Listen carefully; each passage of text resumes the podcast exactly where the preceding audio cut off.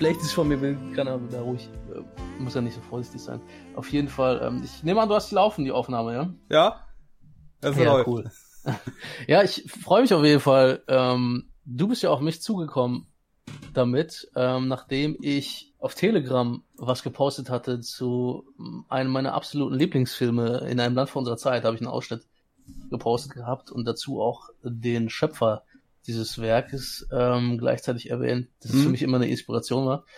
Und das ist doch sehr interessant für mich gewesen, dass du auf mich für, wegen so einem Thema äh, so auf mich zugekommen bist, weil das machen ja kaum Leute. Also selbst wenn Menschen über nerdige Themen sprechen, dann findest du oder hörst du nie was über Don Bluth oder so, ja? Also meistens ist es ja Disney oder irgendwas anderes Mhm. oder irgendwas was moderneres oder Pixar, Pixar, ja. Die kam ja auch sehr viel später erst, ne? Ja. Glaub, Dreamworks.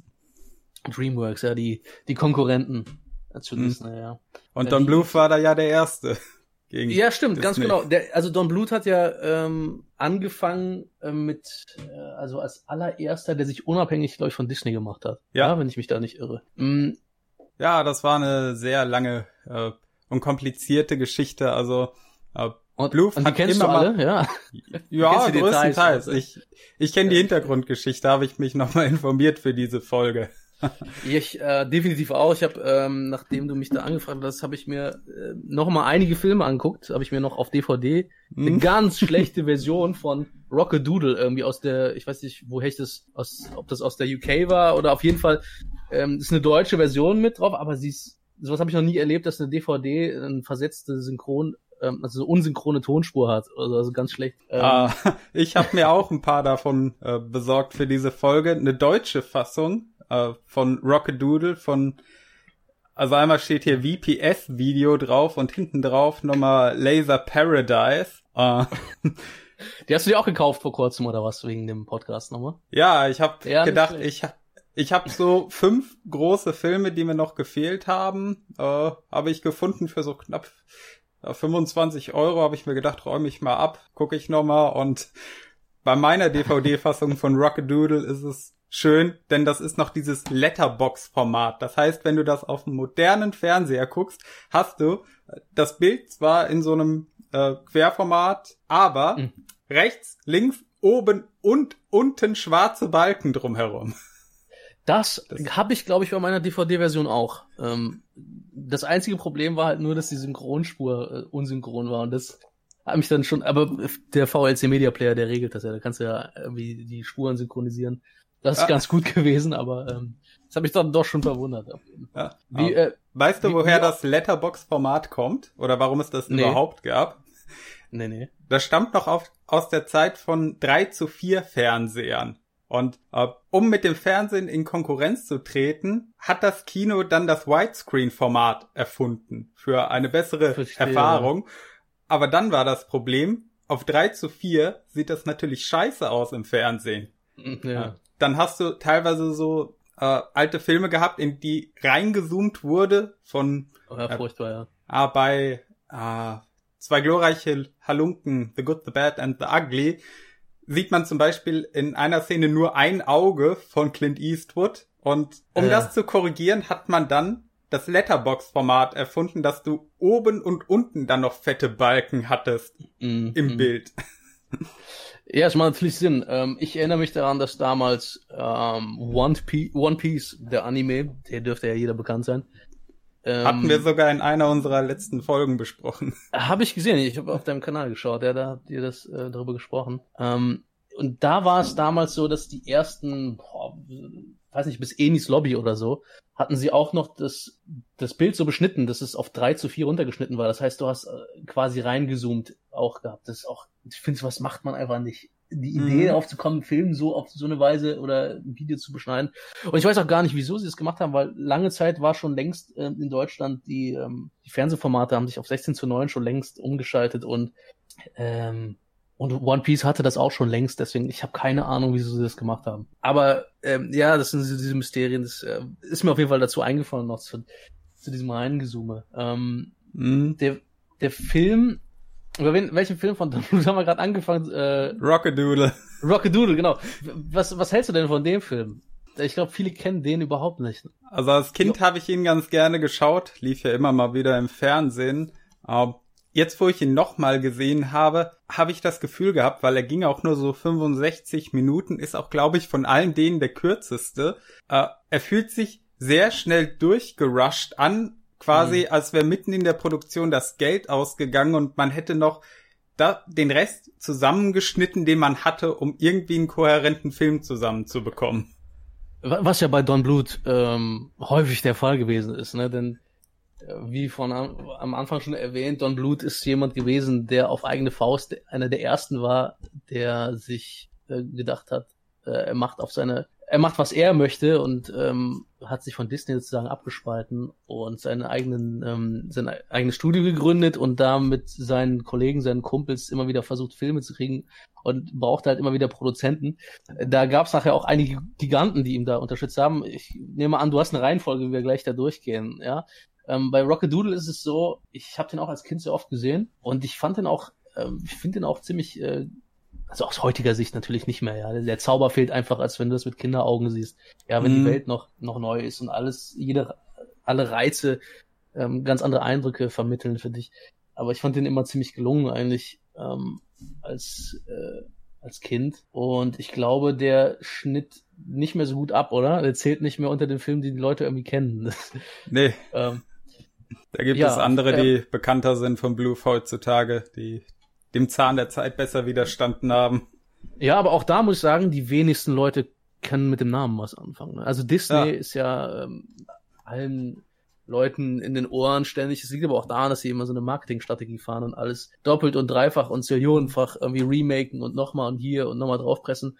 Ja, und ich muss sagen, ähm, bei mir ist von Disney nicht so, nicht so viel hängen geblieben an, also an sich von den Werken, dass ich mir sage, oh, diesen Disney-Film, den möchte ich jetzt unbedingt haben. Ähm, das ist mein kleiner Schatz, den ich irgendwie ähm, mir zu Hause hinstelle oder so. Das war dann eher bei Don Bluth Filmen der Fall. Ähm, so ging es mir sagen, auch. Ne?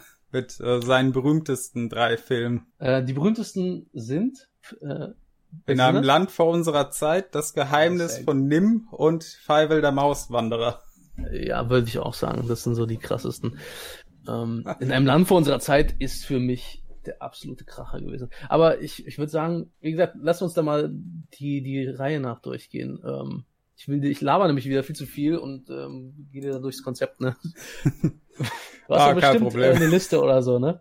Ja, oder? Äh, also er hatte ja schon äh, während seiner Zeit, als er noch für Disney gearbeitet hat, an einigen Filmen mitgearbeitet. Äh, also nicht äh, als Regisseur, sondern in anderen Bereichen dann zum Beispiel bei äh, Elliot das Schmunzelmonster hat er ja äh, die Animation übernommen. Total vergessen. Ähm, das habe ich dir letztes Mal geschrieben gehabt. Ja. Ne? Dass, ähm, also für die Leute, die das nicht kennen, das ist vollkommen absurd. Das war auch damals ähm, einer der Filme, die ich aus, aus der Videothek ausgeliehen bekommen habe. Mhm. Und es war dann äh, kein reiner Zeichentrickfilm, sondern es war ein normaler Film mit, glaube ich, einem Jungen und mhm. der hatte irgendwie das Schmunzelmonster als Freund und das war dann ein Zeichentrickdrache oder so, ne? So war mhm. das doch.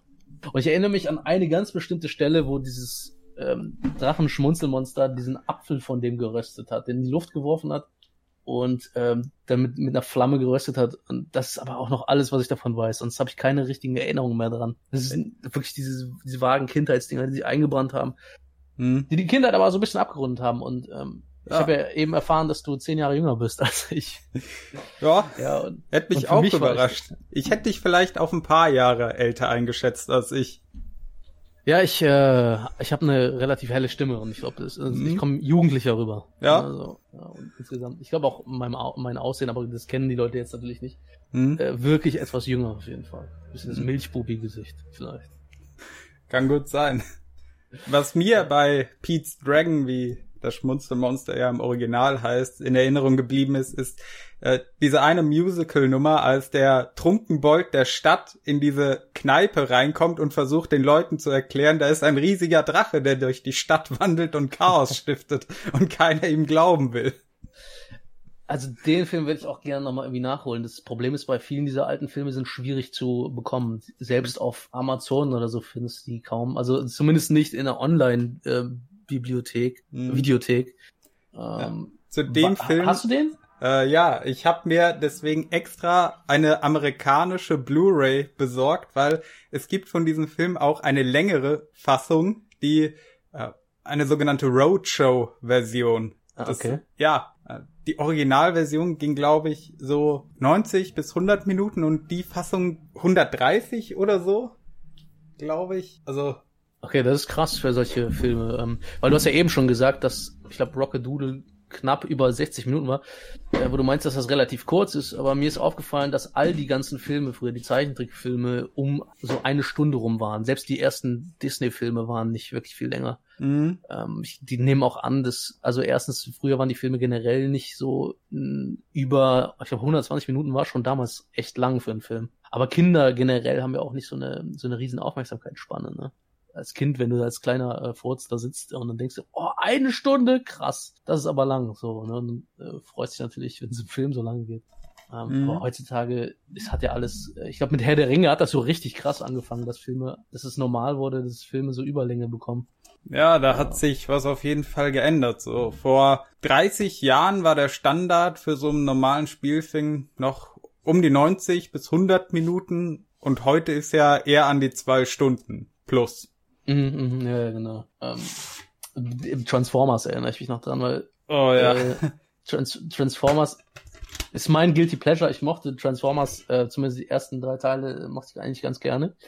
Aber es wurde dann aufs Absurdeste, also ich meine, es sind ja keine guten Filme, vor allen Dingen die Nachteile, Nachfolge. Auch wenn ich sie ganz cool finde, einfach das, das Action-Kind in mir so sich da ein bisschen gekitzelt fühlt. Aber der ist wirklich so lang gestreckt und das ein bisschen die, die Krankheit heutzutage von Blockbuster-Filmen in Hollywood. Äh, so, ich glaube, das ist bei jedem äh, mittlerweile in aller Munde, ja, diese, diese das Gerede darum, wie, wie schlecht und zäh Hollywood geworden ist. Da müssen wir gar nicht so großartig drüber reden. Viel mehr, Mhm. viel interessanter ist, glaube ich, ähm, Disney in Konkurrenz jetzt zu den Zeichentrick ähm, Sachen, ne? Denn äh, mit was hast du eben angefangen mit genau Elliot das Schmunzelmonster hast du angeführt als äh, als Don Bluts Anfänge, weil mir Ja. fällt da nämlich auch direkt noch was ein, aber führ erstmal fort, was du da alles noch noch draufstehen hast. Also ich weiß, der erste Film von Disney, an dem er gearbeitet hat, war Cinderella, also Sleeping Beauty. Ja. Ist das nicht Da- Dornröschen? Ich glaube ja, bei uns zur Lande heißt das Dornröschen. Aber, aber als Cinderella haben wir ja auch. Cinderella ist doch die, äh, ist doch Aschenpuddel, oder nicht? Oh, Mein, die mit dem Glasschuh, ne? Weil Sleeping Beauty ist, glaube ich, Dornröschen. Ähm, oder? mit Male Maleficent, Okay, ja. glaube ich, ne? Ja, mit Maleficent. Das war's. Ich bring die beiden immer durcheinander. es Weil, war äh, nicht äh, die sieben Zwerge und Schneewittchen. Andersrum. Ähm, wobei das allerdings der erste Disney-Film war, den Bluth gesehen hat. Ähm, er ist ja Den aufgewachsen. ja, der ihn dazu inspiriert hat, dann äh, auch selbst ins Animationsgeschäft einzusteigen. Geboren ist er ja in El Paso, Texas und das war früher wirklich so in seiner Jugend ist er noch mit dem Pferd in die Stadt geritten zum Kino, um Disney-Filme zu schauen. er ist ja äh, 37 geboren, also wird dieses Jahr 84. Oh, Wow. Ja. Ähm, ja, und Don Bluth hat ähm, mich damals als kleines Kind sehr stark inspiriert ähm, mit seinen Filmen, dass ich Zeichentrickfilme unbedingt machen wollte. Es war so immer mein mein Traumberuf, denn ich habe irgendwann, ich habe stundenlang habe ich mir diese Videokassetten von in einem Land von unserer Zeit Hm, äh, reingezogen und immer wieder auf Pause gedrückt und mir alle Frames sozusagen abgezeichnet und immer wieder, ähm, was ich später auch mit Jurassic Park und so gemacht habe, ja, alles, was irgendwie ähm, eine, eine wunderschöne, natürliche Dynamik hatte. Ähm, auf jeden Fall habe ich mir so viele Frames auf Papier gezeichnet und dann habe ich mir auch selber Zeichnungen gemacht, Animationszeichnungen quasi auf Papier einzeln. Dann dachte ich, wenn ich mal groß bin, werde ich die zu einem Film machen. Die sind natürlich irgendwie ähm, abhanden gekommen, ja. Ich habe keine Ahnung, wo diese Blätter sind. Und die werden wahrscheinlich auch richtig scheiße sein, wenn ich das vergleichen würde mit, mit heute so. Ähm, wenn man älter wird, mehr Erfahrung beim Zeichnen hat. Aber das war definitiv für mich so das Ding, wo ich dachte, das möchte ich, wenn ich groß bin, machen. Und ähm, ich kann sehr stark auch mit Don Bluth empathisieren in der Hinsicht, weil er ja auch jemand ist, ähm, der sein eigenes Ding gemacht hat und das seine Leidenschaft gewesen ist und mit dem Kopf durch die Wand immer und ähm, sich auch äh, sehr, also diese menschlichen Flaws, die man hat, diese, ich gucke in letzter Zeit zu viele englische ähm, Kanäle, ja, deswegen fallen mir mehr englische Worte ein als deutsche, aber kenne ich. So, so, so charakterliche, sagt man, Makel, Makel, Fehlerchen, die man so hat, ähm, die man bei sich ja auch selber kennt, dass man irgendwie zu perfektionistisch ist, dass man zu schnell eingeschnappt ist mhm. wegen irgendwas, dass man sich angegriffen fühlt wegen irgendwas. Das hat ja Don Bluth ähm, ja auch quasi dann äh, später gehabt mit Disney. Äh, ähm, ich weiß nicht, kam denn noch was zwischen dem Schmunzelmonster und Disney oder ist oder war das direkt, äh, dann ging es weiter mit Don Röschen, weil ich, was ich weiß, ist, dass Don Bluth als In-Between-Artist einen Job bei Disney bekommen hat. Und äh, für die mhm. Leute, die nicht wissen, was das ist, ein In-Between-Artist, also es sind die Leute, die, die, ähm, es gibt einerseits beim Zeichentrick ähm, Animation, da gibt's die Hauptzeichner, die zeichnen Bild 1, Bild 5, Bild 8, ja, und so, also die Keyframes sozusagen, wie die Animation ungefähr aussieht. Und damit das Ganze abgerundet wird, ähm, gibt es die In-Between-Zeichner, die zeichnen dann die Zwischenbilder. Man guckt, wie flüssig das noch der Übergang wird und so. Und das hat Don Bluth gemacht ähm, damals. Und ich äh, weiß nicht, ob er eine Cleanup-Gedöns gemacht hat. Cleanup-Artist noch. Auf jeden Fall das In-Betweening. Ähm, aber äh, war das schon bei Don Röschen oder was vorher? Ich weiß es nicht. Du, du kennst dich da besser aus, wahrscheinlich mit den Details. Weiß ich gerade leider auch nicht. Also ich habe die Filme im Kopf, an denen er gearbeitet hat, aber ich weiß leider nicht genau, was er gemacht hat. Äh, außer bei denen, die er halt dann selbst gedreht hat. Ähm, ja, also bei Don Röschen ähm, siehst du, finde ich, sogar richtig die Handschrift. Ähm, wenn ich das heutzutage ver vergleiche, weil ich wusste das ja, ich habe das nicht im Kopf gehabt, ja, aber mhm. du siehst es, weil für mich ist eins der prägendsten Sachen bei Don Bluth, ähm, also der Stil ist ein ganz anderer als von Disney. Ist mhm. sehr viel düsterer und ähm, das, ich, ich liebe das. Das ist auch was du beim, beim Land von unserer Zeit und so hast, ja. Sehr viel, sehr dunkel, sehr, ähm, sehr viel Erdfarben dabei, die in, in seinen Filmen erkennst du auch immer wieder die Wasseranimationen, die sind sehr typisch für ihn. Kann man vielleicht nachher äh, nochmal drauf eingehen, obwohl, nee, ich habe gar keine Bilder davon. Also ich kann das mal erklären. Die Wasseranimation bei Don Bluth ist häufig sehr, also da ist sehr viel Liebe reingeflossen, ist sehr flüssig, aber du siehst halt auch immer wieder ähm, Blasen, Schaumbildung. Das hast du bei kaum anderen Animationsfilmen. Ähm, so, dass du, das sind so kleine Details, da achtet mhm. wahrscheinlich niemand drauf, aber ich äh, achte da sehr stark drauf. Ähm, so ein Wiedererkennungswert, dass dass viel äh, Blubberblasen sozusagen oben auf der Wasseroberfläche sind, an den Rändern und alles, wo sich Schaum bildet. Ähm, also zu der Wasseranimation ja? gibt's auch eine interessante Hintergrundgeschichte. Er hatte nämlich mal in einem Interview erwähnt, äh, er wäre zu einem der Nine Old Men gegangen. Das waren äh, zu der Zeit äh, neun äh, Leute bei Disney, mhm. die für die Animation zuständig waren, die quasi noch aus den ersten Tagen übrig waren, als das Studio gegründet wurde. Die sind dann mhm. alle so im Lauf Ende der 60er bis Ende der 70er entweder verstorben oder in Rente gegangen. Also das mhm. war dann auch eine große Umbruchsphase für Disney damals und er hatte einen von denen gefragt, wie haben die das denn damals mit der Animation vom Wasser in Fantasia gemacht? Weil das hat mhm. ihn fasziniert. Und das Problem war, äh, derjenige hat ihm geantwortet, äh, ich kann mich nicht mehr dran erinnern und wir haben es auch nicht irgendwo aufgeschrieben damals. ja, ja, das ist natürlich, das ist natürlich also, Mist. Ähm, ja, also hat er wahrscheinlich selbst experimentiert, wie er das irgendwie äh, also ich, ich kann das von der, kann. Ich, ich sehe das nur von der Beobachterseite, also von der Seite, wenn ich mir die wunderschönen, wenn man selber animiert, Ne, und dann schätzt man sehr stark, wenn Leute sehr, sehr detailliert in, in gewisse Flüsse, in, in mhm. flüssige Animationen gehen. Das ist, was ich zum Beispiel auf meinem Kanal überhaupt nicht bisher gemacht habe. Großartig flüssig oder Perspektivenwechsel oder so, weil es sich einfach nicht lohnt von dem ganzen Arbeitsaufwand. Da würde ich ein halbes Jahr wahrscheinlich noch dran sitzen an so einem Video. Ähm, aber es ist dann wunderschön und ähm, bei Don Bluth, ich kann ja mal ein paar Bilder hier mal reinsetzen. Ähm, wenn wir nochmal gerade bei dem Stil sind, was die Leute vielleicht auch, wenn sie die Filme, ähm, über die wir gleich sprechen noch, vielleicht sich in Erinnerung rufen. Vielleicht kriegen sie das Bild auch noch in den Kopf. Ähm, weil Don Bluth, was die Düsterheit angeht, hier kann man mal so, packe ich mal ein Bild von, ähm, wie heißt es noch, Mrs. Brisby und das Geheimnis von Nim. Mhm. Die, die Eule und dann haben wir hier von Feivel der Mauswanderer diese Katzenabwehr, dieser, dieses Gerüst von dieser Maus. Mhm. Was haben wir noch? Ähm, hier überhaupt. Also Don Bluth hat im Gegensatz zu Disney sehr viel mehr Liebe in in so eine Düsternis gesteckt. Das sieht alles sehr gruselig teilweise aus, in den entsprechenden mhm. Stellen vor allen Dingen. Ähm, die, die ganze Stimmung ist viel bedrückender. Und im Gegensatz zu Disney, weil Disney, was Disney macht, ist ja häufig nicht sonderlich kreativ. Ne? Also sie nehmen mhm. ja irgendwelche Grimm-Märchen meistens und oh, setzen sie um. So, ne? Die ist ja selten, dass sie irgendwas Innovatives haben. Und das hast du aber außerhalb der, ähm, der Disney-Studios, also wenn andere Leute, andere Studios äh, Filme machen, dann hast du häufig viel mehr eigene Ideen. Und das war Don Bluth. Ähm, er war quasi einer der ersten, die das gemacht haben, so eigene Geschichten zu erzählen oder zumindest die Geschichten, die, ähm, die man verworfen hat. Ne? Das war ja damals so ein, so ein Thema bei ähm, Das Geheimnis von Nim. Mhm. Es war, glaube ich, ähm, sollte das auch ursprünglich von Disney, glaube ich, äh, kommen. Du kennst ja. Äh, dich wahrscheinlich ein bisschen besser aus, oder? Ja, ich habe sogar das Originalbuch von Robert C. O'Brien hier stehen, das Geheimnis von Nim, auf der das, auf dem das Buch dann, äh, der Film dann basiert. Ja.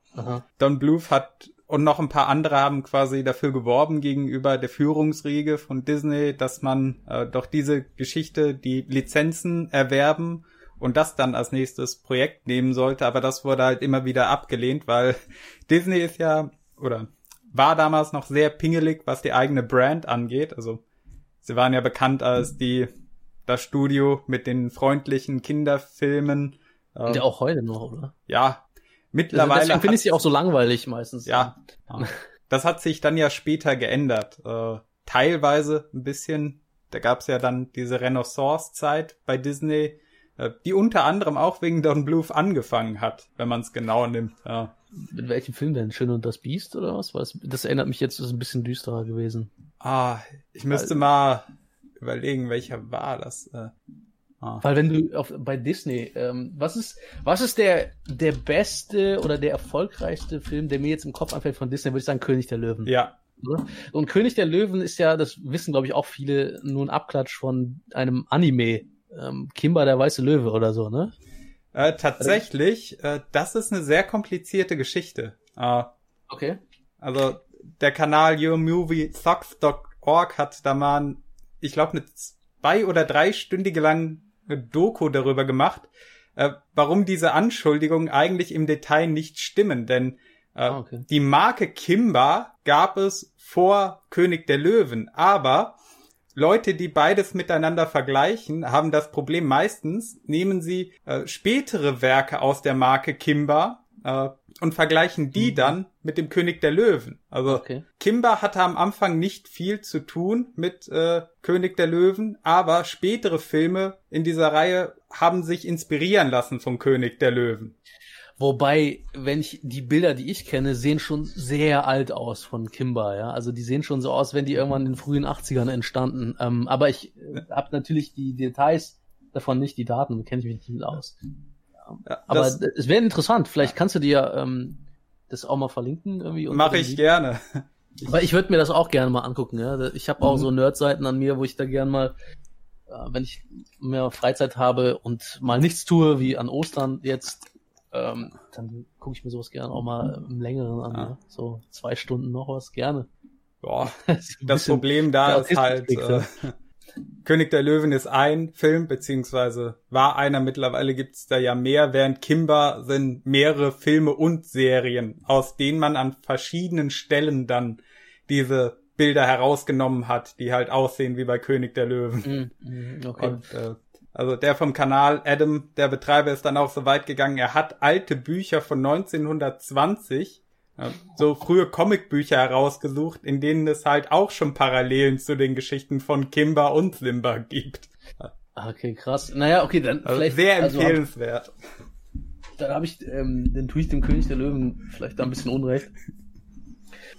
Was ich definitiv sagen kann, ist, dass mit Disney ähm, tendenziell nie mich so eingebrannt hat, dass ich dachte, ich möchte diesen Film unbedingt haben und immer wieder sehen. Ähm, auch wenn ich, das, die hatten ja echt co coole Filme, das kann man nicht sagen. Also Aladdin fand ich cool, König der Löwen hat auch reingehauen. Ähm, auch Ariel und so. Ja, äh, äh, ab, Ariel, ich musste, das war der erste Film der Renaissance-Reihe. Okay. Habe ich gerade nochmal nachgeguckt. War trotzdem sehr bunt eigentlich, oder Ariel?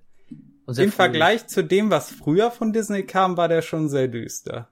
Wenn ich mich daran erinnere, ich glaube am Ende, wie die Ursula aufgespießt wird, ne? Mhm. Zum Beispiel, ja. Ähm, Es hatte sogar schon so ein bisschen was von dem Ende vom äh, Ruf des Cthulhu. ja, ja, du hast recht. Wo sie dann das See, als Seemonster, als König der Meere da irgendwie aufsteigt am Ende, ja. Mhm.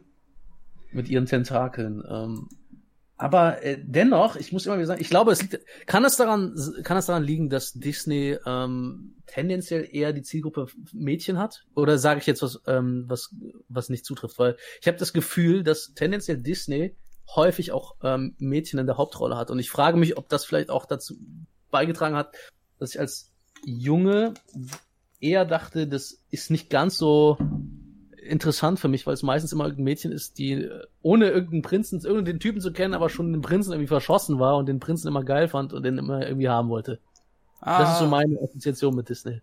so halb und halb. Es gibt auch eine Menge Filme, in denen die Hauptrolle männlich war. Äh, Da fallen mir auch eine, welche von ein, die auch ein bisschen früher waren. Hier, Ja. ähm, wer heißt, ist der von Disney mit ähm, Prinz Artus oder so? ah, Das ist das erste, was mir. Und Robin Hood. ja, Robin Hood. Und äh, Dschungelbuch die- fällt mir auch da keine Dschungelbuch, die Hexe und der Zauberer. Ich glaube auch die Aristocats. Boah, ist das ist auch so alt, ne? Das hab ich auch. Ja. Boah, wann hab ich das denn gesehen? Aber das ist stimmt, das kam ja vor kurzem wieder als Thema, Winnie the Pooh. rassistisch galt oder so, ne? Ja. Äh, Bernhard und Bianca. Äh, auch ein Film, Der- an dem Bluth mitgearbeitet hat. Da war es ja ein halt Duo. an Robin Hood und so mitgearbeitet. Und da, äh, ganz kurz, bevor du fortfährst, ich weiß, worauf du hinaus willst, wegen der Qualität von Bernhard und Bianca. Oder? Eigentlich nicht, Weil- ich wollte es nur erwähnen, aber Ach so, okay. rede. Äh, Wir haben ähm, Zeit. Weil bei Robin Hood und ähm, vielen Filmen, wo ich ja eben schon gesagt habe, Don Röschen, wo du den Stil von Don Blut auf jeden Fall drin erkennen kannst. Ähm, da siehst du zum Beispiel, was ganz häufig auffällt, was mir immer im Detail aufgefallen ist, neben diesem düsteren, bisschen diesem dunklen ähm, Look, die Zähne. Wenn du die Zähne darstellst, ja, von, äh, also äh, wie die Zähne in beim Grinsen oder beim Schreien dargestellt werden, die haben ganz bestimmten Stil. Ich füge hier nochmal ein Bild gerade ein. Ähm, wo haben wir vielleicht noch was? Ich hoffe, ich mache hier keine Doppelposts, aber du wirst es schon sehen. Und da habe ich gerade auch nochmal ein eigenes ähm, Bild dazu angefertigt, um das Prinzip nochmal zu verdeutlichen. Ähm, die haben ganz bestimmte Ausstrahlung, die ich immer wieder ähm, mit Don Blut-Filmen in Verbindung bringe. Hier, pass auf, ich habe mal so eine Konzeptzeichnung angefertigt, da ist sie. Und da siehst du, dass die, die das Prinzip der Zähne äh, und, und der Schwung vom, vom, äh, vom Mund und allem bei Don Blut ähm, Filmen immer eine ganz sehr typische haben. Also die hat sehr viel Detail auf die Gruseligkeit von Szenen gelegt. Die sind alle ein bisschen, ähm, also die haben so einen Schwung nach innen, wie so ein Raubtier, das wirklich alle, auch die, wenn freundliche Tiere lachen oder sowas, ja, Mhm. ähm, wenn irgendein Hauptprotagonist, ein, ein Hund oder so lacht, die haben alle die Zähne immer so ein bisschen nach innen gerichtet, äh, wie so ein Bogen. Und je antagonistischer diese Figuren waren, desto ähm, unförmiger waren die Zähne, desto also unebener, also unterschiedliche Zahnreihen hatten sie. Das ist eine Sache, die mir sie mich sehr stark ähm, in, in meinen Kopf eingebrannt hat. Es haben wenig andere Filme in die Richtung äh, gemacht. Mir fallen zwei ein, die nichts mit Don Bluth zu tun haben, die neben Disney auch noch ähm, nach Don Bluth dann irgendwie kamen. Ähm, das ist der Nussknackerprinz. Der kam doch danach, oder? Weil Glaub, ja. das- ja. Der war, ähm, der war faszinierend gruselig, als ich den gesehen habe als Kind. Fast wie so ein surrealer Traum. Und falls dir der Film was sagt, Vier Dinos in New York. Oh ja, den habe ich früher auch gesehen. Den habe ich vor kurzem mir auch nochmal, ich dachte, ja komm, dann kannst du ja gleich nochmal die anderen Zeichentrickfilme auch nochmal anschauen. Und die haben auch versucht, das so ein bisschen in dieses düstere, auch was die Zähne angeht, so ein bisschen so darzustellen. Und Disney, ähm, ich weiß nicht, ob das Leute, wenn die die Bilder sehen, ob die das erkennen können, was ich meine. Ähm, es ist manchmal schwierig, weil das so kleine Details sind. Und wenn man sich nicht sehr damit beschäftigt, nicht das Auge dafür hat, dann äh, fällt es einem vielleicht gar nicht auf. Aber es sind so ganz spezielle ähm, Feinheiten, äh, die diesen Stil ausmachen. Aber welche Bilder habe ich denn noch reingeschmissen? Das von Feivel ist auch sehr gruselig. Mhm. Das, ähm, aber ja, das ist auf jeden Fall so ein, so ein Ding, das sich äh, sehr stark auszeichnet dafür. Das Wobei- ist zum Beispiel ein Detail, auf das ich noch nie geachtet habe. Aber werde ich, wenn ich die Filme mal wieder schaue.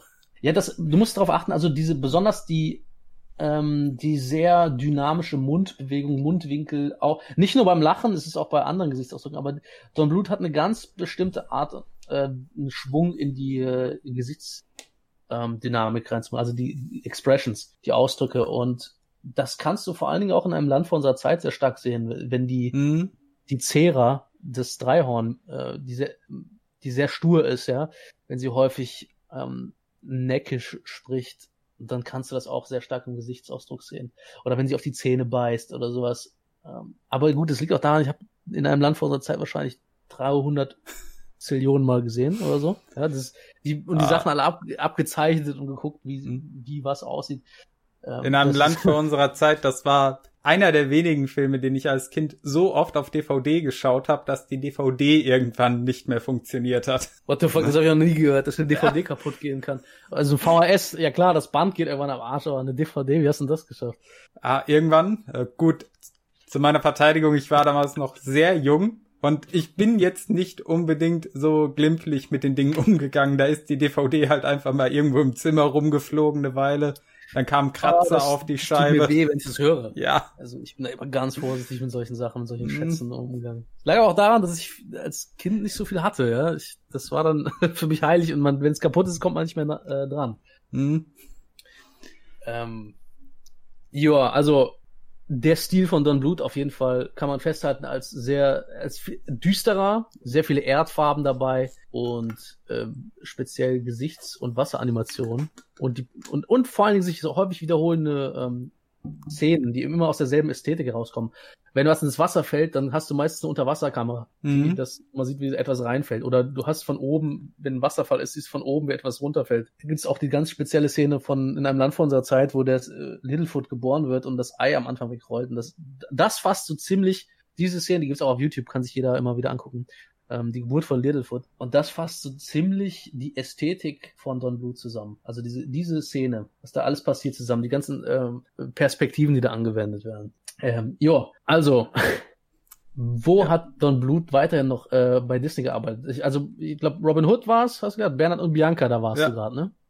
Habe ich dir wieder zu sehr ins Wort äh, reinklimmen. Ja, kein also, Problem. Bernhard und Bianca, wollte sagen. Ja, Bernhard und Bianca. Äh, Habe ich lange nicht mehr gesehen. Aber ich kann mich noch erinnern, als Kind habe ich den sehr gemocht und das das einzig andere, was mir gerade einfällt, ist diese Debatte darum, dass irgendein Animateur in einer Szene, in dem sie auf dem Pelikan einen Sturzflug nach unten durch die Häuser machen, irgendwo Frau, in, ne? ja, irgendwo ja. einfach ein Tittenbild versteckt hat ja, in ja, den ersten ja. Ähm, es gibt ja diese ganzen Kanäle, die dann die Verschwörungstheorien darum schwimmen. Ich, ich sage wieder Verschwörungstheorien, sagen wir mal alternative Ideen, ja, nehmen wir das Wort mal, alternative Ideen äh, rundrum und ähm, ich glaube aber eher, dass sich da jemand wirklich einen Scherz erlaubt hat. Ja. ja. Wir sind in irgendeinem Frame, wo im Hintergrund im Fenster ist dann so ein Bild, ein sehr, sehr verpixeltes Bild von einer nackten Frau oder so, ne? Ja, das, das sind dann Leute, da denke ich immer an äh, Fight Club, Tyler Durden, der einfach aus Scheiß irgendwo ein Tittenbild reinschneidet in den Film. einfach damit, um die Leute zu verarschen. Äh.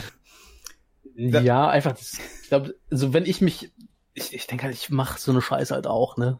Mhm. So, wenn ich die Gelegenheit habe oder irgendwas im Hintergrund oder irgendwas verstecken oder weil es einfach lustig ist. Mhm. Ähm, das ist auch ah. vollkommen harmlos. Ich meine, man sieht ja kaum was. Mhm. Es ist äh, einfach nur. Wenn man den Film halt nicht Frame für Frame durchgeht, würde es einem nie auffallen. Und vor allen Dingen, selbst wenn du es siehst, irgendwann, wenn du genau die Stelle pausieren würdest, es, du erkennst halt kaum was. Es ja. ist schon sehr schlecht.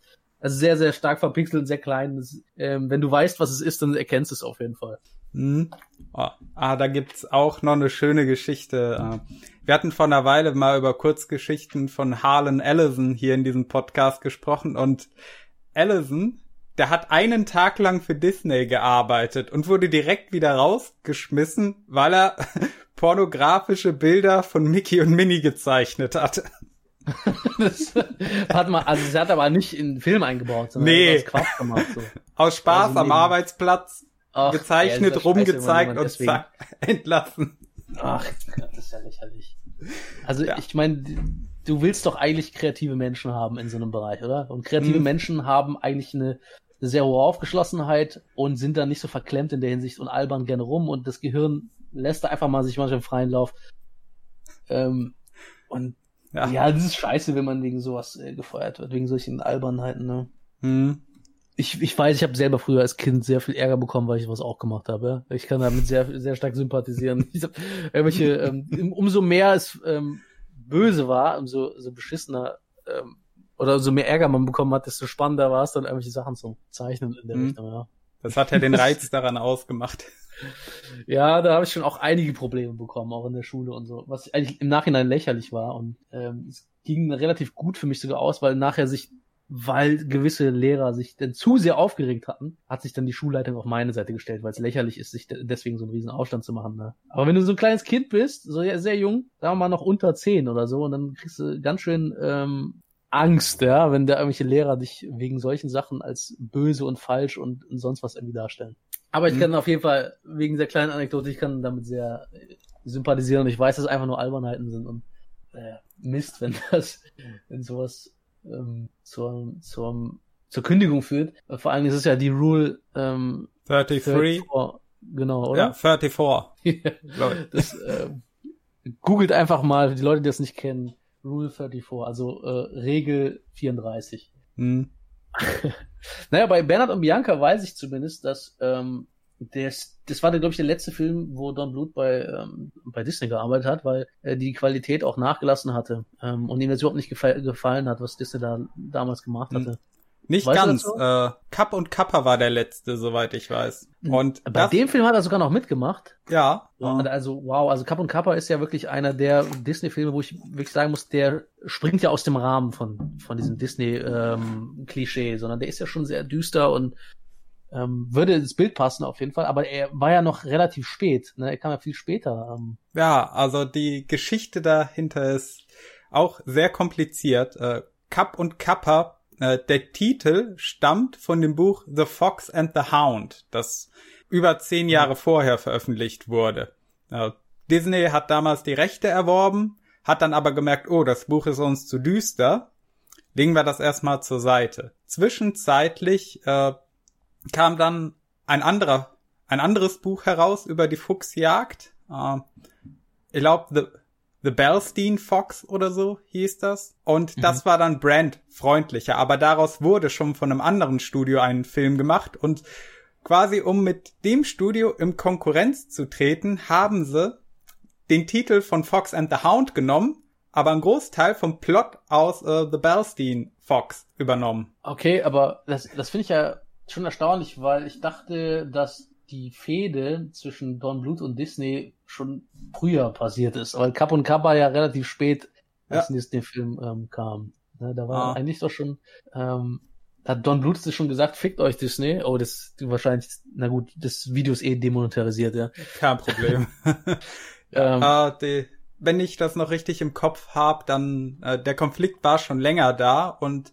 der Bruch war, glaube ich, 79. Da ist äh, Bluth zusammen mit äh, Gary Gold und äh, Gary Goldman, ja. Und, ja, ähm, Gary Goldman. Stimmt. Und ah, ah, wie hieß der andere ja. noch? Äh, ich, das gucke ich mal gerade nach, weil das sind halt die, die, ja. die drei Namen, die immer auf den Don Bluth-Filmen vorne draufstehen, ne? Don Bluth, äh, Gary Goldman, also da musste John Pomeroy. Pomeroy oder so, ne? Ja, John Pomeroy. Genau die drei sind während der Produktion von Cup und Kappa äh, dann äh, zu, ah, wer war's, äh, Wolfgang Reitermann gegangen. Das war einer der letzten äh, der alten, äh, der neuen alten Männer. Äh, und haben gesagt, weil es ging um den Streitpunkt, dass der eine Hund, der vom Zug angefahren wird, der sollte sterben. Die wollten, dass dieser Hund stirbt, weil sonst würde der Film nicht funktionieren und es wäre für diese ganze Rivalität zwischen Cup und Kappa äh, nicht genug ja, emotionale Energie, sage ich mal, im Film vorhanden, mhm. um das zu rechtfertigen. Und so war es auch im Original von Fox and the Hound. Mhm. Und Kann ich verstehen, ne? äh, dann hat er gedroht, ja, äh, wenn das nicht passiert, dann gehe ich raus. Also dann gehen wir raus. Ähm, Reiterman hat nicht nachgegeben. Also sind Bluth, Pomeroy und Goldman raus und haben noch ich glaube, 13 oder 14 andere Animateure mit sich genommen in das neue Studio. Ah, krass. Ähm, ja, aber ich das weiß, war, dass Don, Don Bluth, bevor er ein Studio gegründet hat, hat er ja mit diesen, mit seinen zwei Kumpels da zusammen ähm, in seiner Garage, glaube ich, angefangen. Ja, äh, ne? Benjo, äh, The Woodpile Cat oder so? Ben, Benjo das Katzenkind, ja. Genau. Mhm. Und ich glaube, ähm, das war so der erste Film, den er komplett unabhängig gemacht hat. Das, das finde ich geil. Also diese, Mhm. wenn Leute einfach denken, ja komm, ich mache jetzt zu Hause bei mir in meiner Garage und die, die Liebe und die Leidenschaft, die in sowas reinfließt, das kann ich total nachvollziehen und äh, verstehen. Ja, das war ein Kurzfilm, 26 Minuten über eine kleine Katze, die halt Ärger macht, von zu Hause wegläuft, in der Großstadt landet und da versucht dann wieder nach Hause zu kommen, nachdem sie merkt, was ihr fehlt. Ähm, es hat ein paar ähnliche Themen wie später dann Rockadoodle. Ja. Ach, mit dem Kätzchen Edmund. Ja. ne? Ja. Und den haben sie dann verwendet, um Geld zu sammeln für ihre weiteren Filme, also für ihr nächstes großes Projekt, dann äh, Frau Frisbee und das Geheimnis von Nim. Also, beziehungsweise Brisby, wie es dann im Film hieß. Da haben sie ja Ähm. den Namen geändert. Miss, Mrs. Brisby hieß sie, ne? Ja. So, ähm, ja, Mrs. Brisby, das war der erste Don Bluth Film in dem, in der Hinsicht, der, ähm, wo sie ein Studio gegründet haben und zusammen wirklich ernsthaft ähm, mit Investoren, glaube ich, zusammen einen Film gemacht haben. Mhm. Und der Film, ähm, ja, was wolltest du sagen?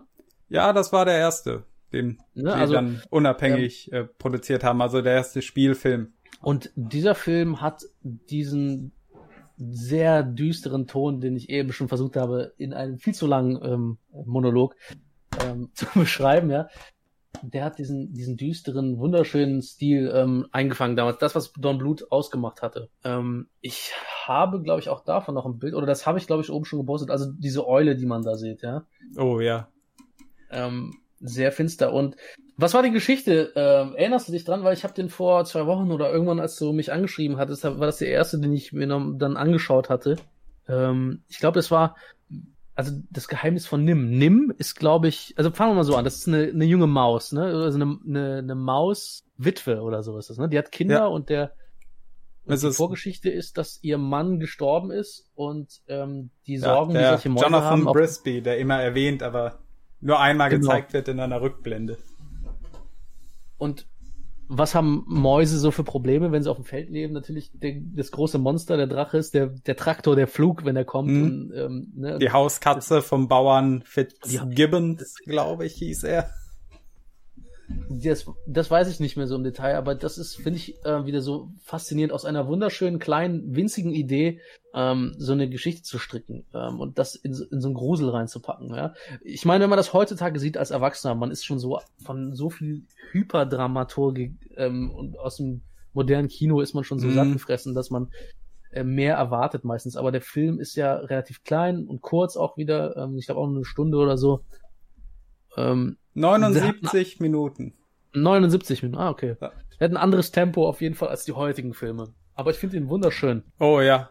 Es, Ähm. ja. es ist auch nicht wie bei den heutigen Filmen. Da geht's ja immer, äh, auch bei den Disney-Filmen, um äh, den Untergang eines ganzen Königreiches, äh, wie Mhm. bei äh, Die Eiskönigin oder den Niedergang einer Stadt wie in Zootopia oder sowas. Es geht einfach nur um diese kleine äh, Mäusefamilie. Die Mutter möchte halt ihren kranken Sohn, also Timmy, der an einer Lungenentzündung leidet, nicht überstrapazieren aus Angst, dass er sterben könnte, aber sie müssen halt umziehen.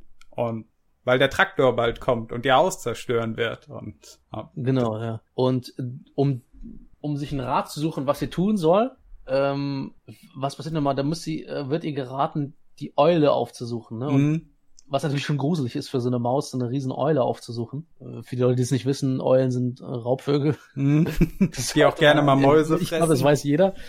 Ähm, und diese Eule rät ihr dann, zu den Ratten zu gehen. Ne, so war Ja. es doch. Und, ja, den Ratten ähm, von Nim. war das so? War NIM nicht eigentlich die Abkürzung, was, was mal ganz am Anfang in dem Nebensatz erwähnt worden ist? NIM? Ah, doch, das macht aber auch Sinn, dass die Ratten von NIM so heißen. Ja, stimmt. Weil NIM ist eine Abkürzung für eine, glaube ich, Geneti Genetikfirma oder eine Giftfirma, die Rattengift hergestellt haben oder so. Oh, noch komplizierter. Also Noch komplizierter. Äh, Nim, darauf basiert auch das Buch, äh, die Geschichte der Ratten von Nim. Äh, also Mhm. Robert äh, C. O'Brien, der das Buch geschrieben hat, hat sich inspirieren lassen von den Mäuseexperimenten von John P. Calho äh, B. Calhoun. Der war, ja, das ähm, Maus-Utopia-Experiment. ja, das Mäuseutopia-Experiment. Und der hat gearbeitet für das National Institute for Mental Health, kurz NIM. Ah, okay, krass. Und die Forschungen haben äh, Ende der 40er und in den 50er Jahren stattgefunden, wurden aber 62 erst veröffentlicht, weil die Experimente haben ja jahrelang gedauert, um Aha. zu sehen, wie das läuft. Äh, das eine Mäuse-Utopia-Experiment ging ja, glaube ich, bis Tag 1500 oder es war zumindest berechnet, dass es so lange gehen sollte. Also ich weiß auf jeden Fall, dass die gingen alle mehrere hundert Tage. Mhm. Und ähm, natürlich, äh, es ging nicht um Genetik, sondern um das Verhalten. Also im, im echten, also im ähm, in der Realität meinst du? Jetzt? Ja, in der Realität. Ja, genau. Im Film äh, waren es dann natürlich genetische Experimente. Also für die Leute, die es nicht kennen, ähm, Mausutopia-Experiment, ziemlich interessant. Ähm, oh ja.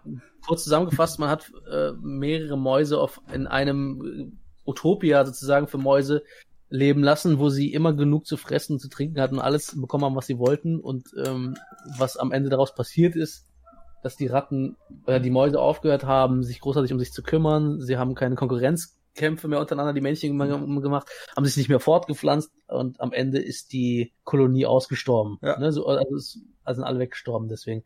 Ein ähm, absoluter sozialer Kollaps folgte dann irgendwann. da kann man definitiv viele Parallelen ähm, ziehen zu, zu dem, was menschliche Zivilisation erreicht. Ja, wenn die Motivation fehlt für Leute wenn man äh, Übersättigung hat und keinen Antrieb mehr für irgendwas, ähm, je nachdem, ne, man kann sich da vieles reinlegen, aber es ist auf jeden Fall sehr faszinierend, sehr interessant äh, an mhm. der Stelle ähm, für die Leute, die es interessiert, äh, die da noch suchen und es noch nicht kennen. Ähm, aber im Film war es dann so, dass, ähm, dass dann irgendwelche Gase und äh, genetische Experimente, also Gase wurden äh, äh, darum experimentiert, die Mäuse töten sollen oder so, ne? So war es doch. Also mhm. ne, und dieses Gas soll dann aber statt die Ratten zu töten, hat es sie genetisch verändert, wodurch die Ratten schlauer geworden sind, die Ratten sich befreien konnten, reden, kommunizieren und so weiter. Und ähm, dadurch waren diese Ratten auch in der Lage, Mrs. Brisby, ich hoffe, ich spreche ihren Namen, Brisby heißt sie, ne? Was Im Film heißt sie Brisby, im Original heißt sie Frisbee. Frisbee, okay. Ich glaube, das hat man dann aber aufgrund der Beliebtheit des Spielzeuges geändert. Ja, macht Sinn. Ähm, Woraufhin auf jeden Fall äh, das Fräulein ähm, in ihrer Angst, ihren, also sie nimmt ihren Mut zusammen und geht dann einmal zu den Ratten, wo sie den, diesen Zauberer Nikodemus oder ja. wie hieß er Nikodemus trifft, ne? Und, und, und noch mehrere Charakter, aber ich will jetzt auch nicht alles äh, spoilen. Man hat ja schon, wir sind ja schon am Plot hier am Spoilen. Auf jeden Fall ähm, wird ihn, wird ihr von den Ratten geholfen, dass ihr, ihr Haus, was ein, irgendwie so ein kleiner Stein ist, also so ein, so ein Baustein, ähm, so ein Betonstein oder so, und den umzusiedeln mit, ähm, mit Seilen und alles, Seilvorrichtung. Und dann passiert es, dass es aber sabotiert wird von jemandem und ähm, ich glaube Nikodemus äh, das nicht überlebt. Äh, aber ich weiß nicht genau, wie es aussieht. Ja. Es wird sabotiert, aber sie schaffen es trotzdem aus irgendeinem Grund ähm, davon wegzukommen. Ich weiß nicht mehr, wie es war. Weißt du das noch? Also, dass sie mit ihren Kindern in Sicherheit kommt vor dem Traktor, dass sie doch gerettet wird am Ende. Weiß aber gerade gar nicht mehr. Also die, es gab da ja einen Konflikt äh, in dieser Rattengesellschaft, die ja Strom abzweigen vom Haus äh, des Bauern Fitzgibbon und irgendwann kam dann die Diskussion auf, ja, hier sind wir irgendwann nicht mehr sicher, wir müssen umziehen, wir müssen diesen Ort hier verlassen, wir müssen äh, auf eigenen Füßen leben quasi nicht äh, als Nutznießer der Menschen verbleiben. Das war die Partei rund um Nikodemus, der gesagt mhm. hat, wir müssen quasi in die Welt hinausziehen und selbstständig werden. Und dann gab es noch die von, ich glaube, Jenner hieß er, der gesagt hat, nein, ist doch alles gut, wir äh, plündern einfach weiter bei den Menschen, äh, leben da als Nutznießer. Oh. Ich glaube, du solltest eine Spoilerwarnung auf jeden Fall vorher. Ja. An, ähm, an das Video setzen. Werde ich ja. machen. Und äh, weil aber alle Nicodemus gefolgt sind, hat Jenner den Plan geschmiedet, äh, dass er eben diesen Unfall inszeniert, dass Nicodemus stirbt und er dann die Kontrolle übernehmen kann. Ähm, wie, am besten spoilern wir nicht, also sonst hat man ja nachher am besten irgendwie alles gespoilert davon, ja, jedes Detail.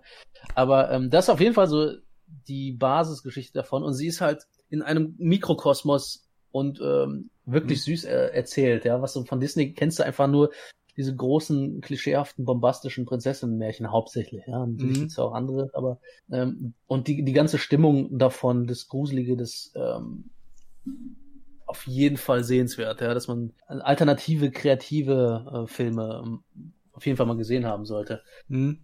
Was ähm, mir bei äh, Das Geheimnis von Nim auch immer stark aufgefallen ist, ist die Farbgebung der Hintergründe. Am stärksten oh, war es bei in einem Land vor unserer Zeit, aber auch bei mhm. Das Geheimnis von Nim. Also ich kenne wirklich keine anderen Filme, die ich als eine Mischung aus expressionistisch, psychedelisch und apokalyptisch beschreiben würde. Das, was ich als düster bezeichne, ja. Ja. Ja, ziemlich. Und das, ähm, und bei einem Land vor unserer Zeit ist es einfach so das wundervollste. Also kannst du eine eine Welt in der ähm, eine prähistorische Welt besser darstellen als dort? Ich weiß nicht. Also diese ähm, rot-braunen Töne und überall. Klar, das hat das Ideal damals eingefangen gehabt. Nicht nur rot und blau, äh, äh braun, rot und braun, braun ja. Grün das, natürlich auch sehr das stark. Das war ja eine gewaltige Farbpalette und die Feinheit der Übergänge. Oh. Da fällt mir gerade noch was ein. Ich weiß nicht, war es ähm, Don Blut hat ja sehr stark mit Übernatürlichem gespielt, äh, mit dem, mhm. ähm, also was so Naturgewalten auch. Das, die Leute sich vielleicht daran erinnern, in einem Land vor unserer Zeit hast du ja auch diese diese Wolke, die diese Mutter so ein bisschen darstellt. Ne? Ja, und die und, Stimme aus dem Himmel, die mit der Mutter redet, äh, äh mit Littlefoot genau, redet. Littlefoot spricht. Ne, die Mutter, also die, die Stimme der Mutter, die aus dem Himmel spricht. Mhm. Und das hast du äh, bei vielen Don Blut Filmen, äh, ist mir dann aufgefallen, dass der immer wieder sowas Bombastisches an irgendeiner Stelle wie Wolken und Himmel und Lichter und ähm, fast schon bedrohlich, aber mit einer riesen Gewalt irgendwie darstellte. War, war das bei äh, das Geheimnis von dem auch? ja, am Ende das Amulett. Das war ja Stimmt, das, das Übersinnliche. Amulett, ja. Und ich weiß auch, woher das kommt. Ähm, dieses Übersinnliche in den Filmen von Bluth. Äh, das, was Disney halt in den meisten Fällen gefehlt hat. Dieser Sinn für das Übersinnliche. Bluth war äh, Mitglied der Church of Jesus Christ of Latter-day Saints. Das ist irgendeine Unterkategorie der Mormonen. Und ah, okay. er war für die auch in missionarischer Mission in Argentinien unterwegs, eine Weile lang. Okay, also weil normalerweise denke ich immer, dass Mormonen tendenziell eher die Disney-Filme bevorzugen. Aus also meine Lebenserfahrung, ja. Also die okay. die, die ich kannte, die Mormonen sind, die sind dann eher schon sehr auf dem Disney-Zug, deswegen wundert mich das, weil, ähm, aber es erklärt definitiv die Bildsprache so ein bisschen, ja, wenn das ähm, sehr religiös angehaucht ist. Wobei du davon überhaupt nichts merkst in den Filmen, dass das irgendwas mit Religion zu tun haben soll. Es hat nur was Übersinnliches. Mhm. Was ich sehr fantastisch finde. Am ehesten würde ich es noch in einem Land vor unserer Zeit mit etwas Religiösen in Verbindung bringen. Äh, diese Reihe, mhm. diese lange Reise der fünf Figuren durch die Ödnis, äh, ich musste schon so ein bisschen an die Reise von Moses denken ins gelobte Land. Okay. Und dann natürlich auch noch die Stimme aus dem Himmel, die einen führt. Mhm, ja, ja. Kann also da sehe ich am stärksten noch Parallelen in die religiös-christliche Richtung. Während es bei Nim wirklich einfach nur dieses Übersinnliche ist. Wobei auch in einem Land unserer Zeit, das sind ja, ist eine Wanderung von Tieren, so, das ist mhm. ja auch in der Natur ständig ähm, ne, in allen möglichen Dokus auch zu sehen, Tiere mhm. müssen wandern häufig, äh, um zu überleben, ja, wenn irgendwelche Wasserlöcher austrocknen äh, oder Nahrung knapp wird und so. Das, deswegen da wäre ich nie drauf gekommen, so ja, wenn ich das äh, mir anschaue, dass das äh, so stark religiös ähm, scheinbar geprägt. Das heißt stark, aber also es wirkt halt wie gesagt überhaupt nicht so. Deswegen ähm, ohne die Stimme ja. aus dem Himmel würde das auch nicht so wirken. Also da wäre ich auch nicht drauf gekommen, aber gerade diese dem, wenigen Lichtstrahl, Momente. Ne, der ja. auf Littlefoot ja. ja, und wie sich am Ende dann das Tal öffnet, also die Wolkendecke aufgeht und das Licht dieses grüne Tal flutet. Der Film ist einfach, der ist so großartig. Äh, allein schon, wenn ich drüber nachdenke, krieg ich Gänsehaut. Die Frage ist, ob deine, dein Zielpublikum überhaupt für sowas, weil das, das braucht ja schon gewisse, sag mal, erhöhte Empathie, sagen wir es mal so. Mhm. Ich glaube, du hast sehr viele Drachenlord ähm, Hater, ne? Und dann Zielgruppe, ich weiß nicht, ob das so deren Ding ist. Ähm, na gut. Ich habe Leute aus allen möglichen Ecken hier. Aber Sehr ja, gut. auch aus der. Auf jeden Fall ähm, nach dem Geheimnis von Nim, ähm, das kam danach. Also da hat er, glaube ich, äh, an zwei Videospielen gearbeitet, ne? Das Dragon Slayer und Space Ace. Ich weiß nicht, ob du dazu was großartig sagen willst, weil ich kenne mich da nicht so aus. Ich habe das nie irgendwie in Kontakt, bin ich damit gekommen, großartig. Das Einzige, was ich weiß, wenn ich mir das angucke, klare Handschrift von äh, Don Bluth, äh, Don Bluth, also die die die Zeichenhandschrift. Das Wasser, die mhm. Bewegung, mhm. die Animation, so wie sieht aus wie von ähm, König Artus, so ziemlich die die die menschlichen Figuren und so weiter. Mit den beiden Spielen habe ich mich nie groß beschäftigt. Also ich habe mal ein, zwei Videos dazu gesehen, aber das ist auch schon wieder eine Weile her. Ich habe mich da immer mehr auf die Filme konzentriert. Mhm. Ähm, da fällt mir gerade ein, 101 Dalmatiner. Weißt du da, ob dann Blut da mitgearbeitet hat? Soweit ich weiß, nicht. Aber 101 dann äh, 101 Dalmatiner äh, der war 61 und das war der Beginn einer interessanten Phase für Disney. Denn da hat äh, Wolfgang Reitermann, der mit dem dann der Konflikt mit Bluth kam, äh, angefangen quasi, er war der Hauptregisseur aller folgenden Filme bis Robin Hood. Mhm. Also über zehn Jahre, zwölf insgesamt. Er war bei 101 Dalmatiner, Die Hexe und der Zauberer, Das Dschungelbuch, Aristocats und Robin Hood hauptverantwortlich dafür. Und danach auch noch, äh, neben anderen mitverantwortlich, mitverantwortlich für äh, die vielen Abenteuer von Winnie Pooh und Bernhard und Bianca. Also Winnie Pooh habe ich nie irgendwie Interesse für entwickeln können, auch als ich jünger war, als ich kleiner war. Das weiß ich nicht. Ähm, ah, ich habe den immer gern geschaut damals. Ja? Ich, er lief ein paar Mal, Super RTL oder irgendwas, was ich vorher ja. geguckt habe, keine Ahnung. Aber es, ja. es konnte nie so richtig mein Interesse wecken. Der allererste Disney-Film, äh, der, der allerletzte Film, an dem Walt Disney persönlich mitgearbeitet hat, war der erste Kurzfilm zu Winnie the Pooh, bevor er dann an Lungenkrebs verstarb. Oh, okay. Ähm, ja. Äh, der, der Grund übrigens, warum ich frage, äh, ob Don Bluth da irgendwie noch mit in irgendwas mit zu tun hatte mit 101 Dalmatiner, ist äh, die, wie die Figuren aussehen, ja wenn ich mich gerade dran erinnere, die Nase und so von diesem, von den Protagonisten sind ja die Hunde, aber von den Hundehaltern sozusagen. Die sehen doch sehr stark aus oder würden mich zumindest ein bisschen dran erinnern an die, wie auch König Artus. Ich, ich glaube, der hieß König Artus. Ich hoffe, dass er, es, es spielt auf jeden Fall von mit dem Schwert äh, im Stein und so. Ich weiß nicht ob, genau, ob der im Deutschen auch wirklich König Artus dann heißt. Ich ähm, glaube, das war die Hexe und der Zauberer. Heißt das dann so, ja? Ja, also bei dem steht hier dabei, der Film basiert auf dem 1958 erschienenen Roman Der König von Camelot.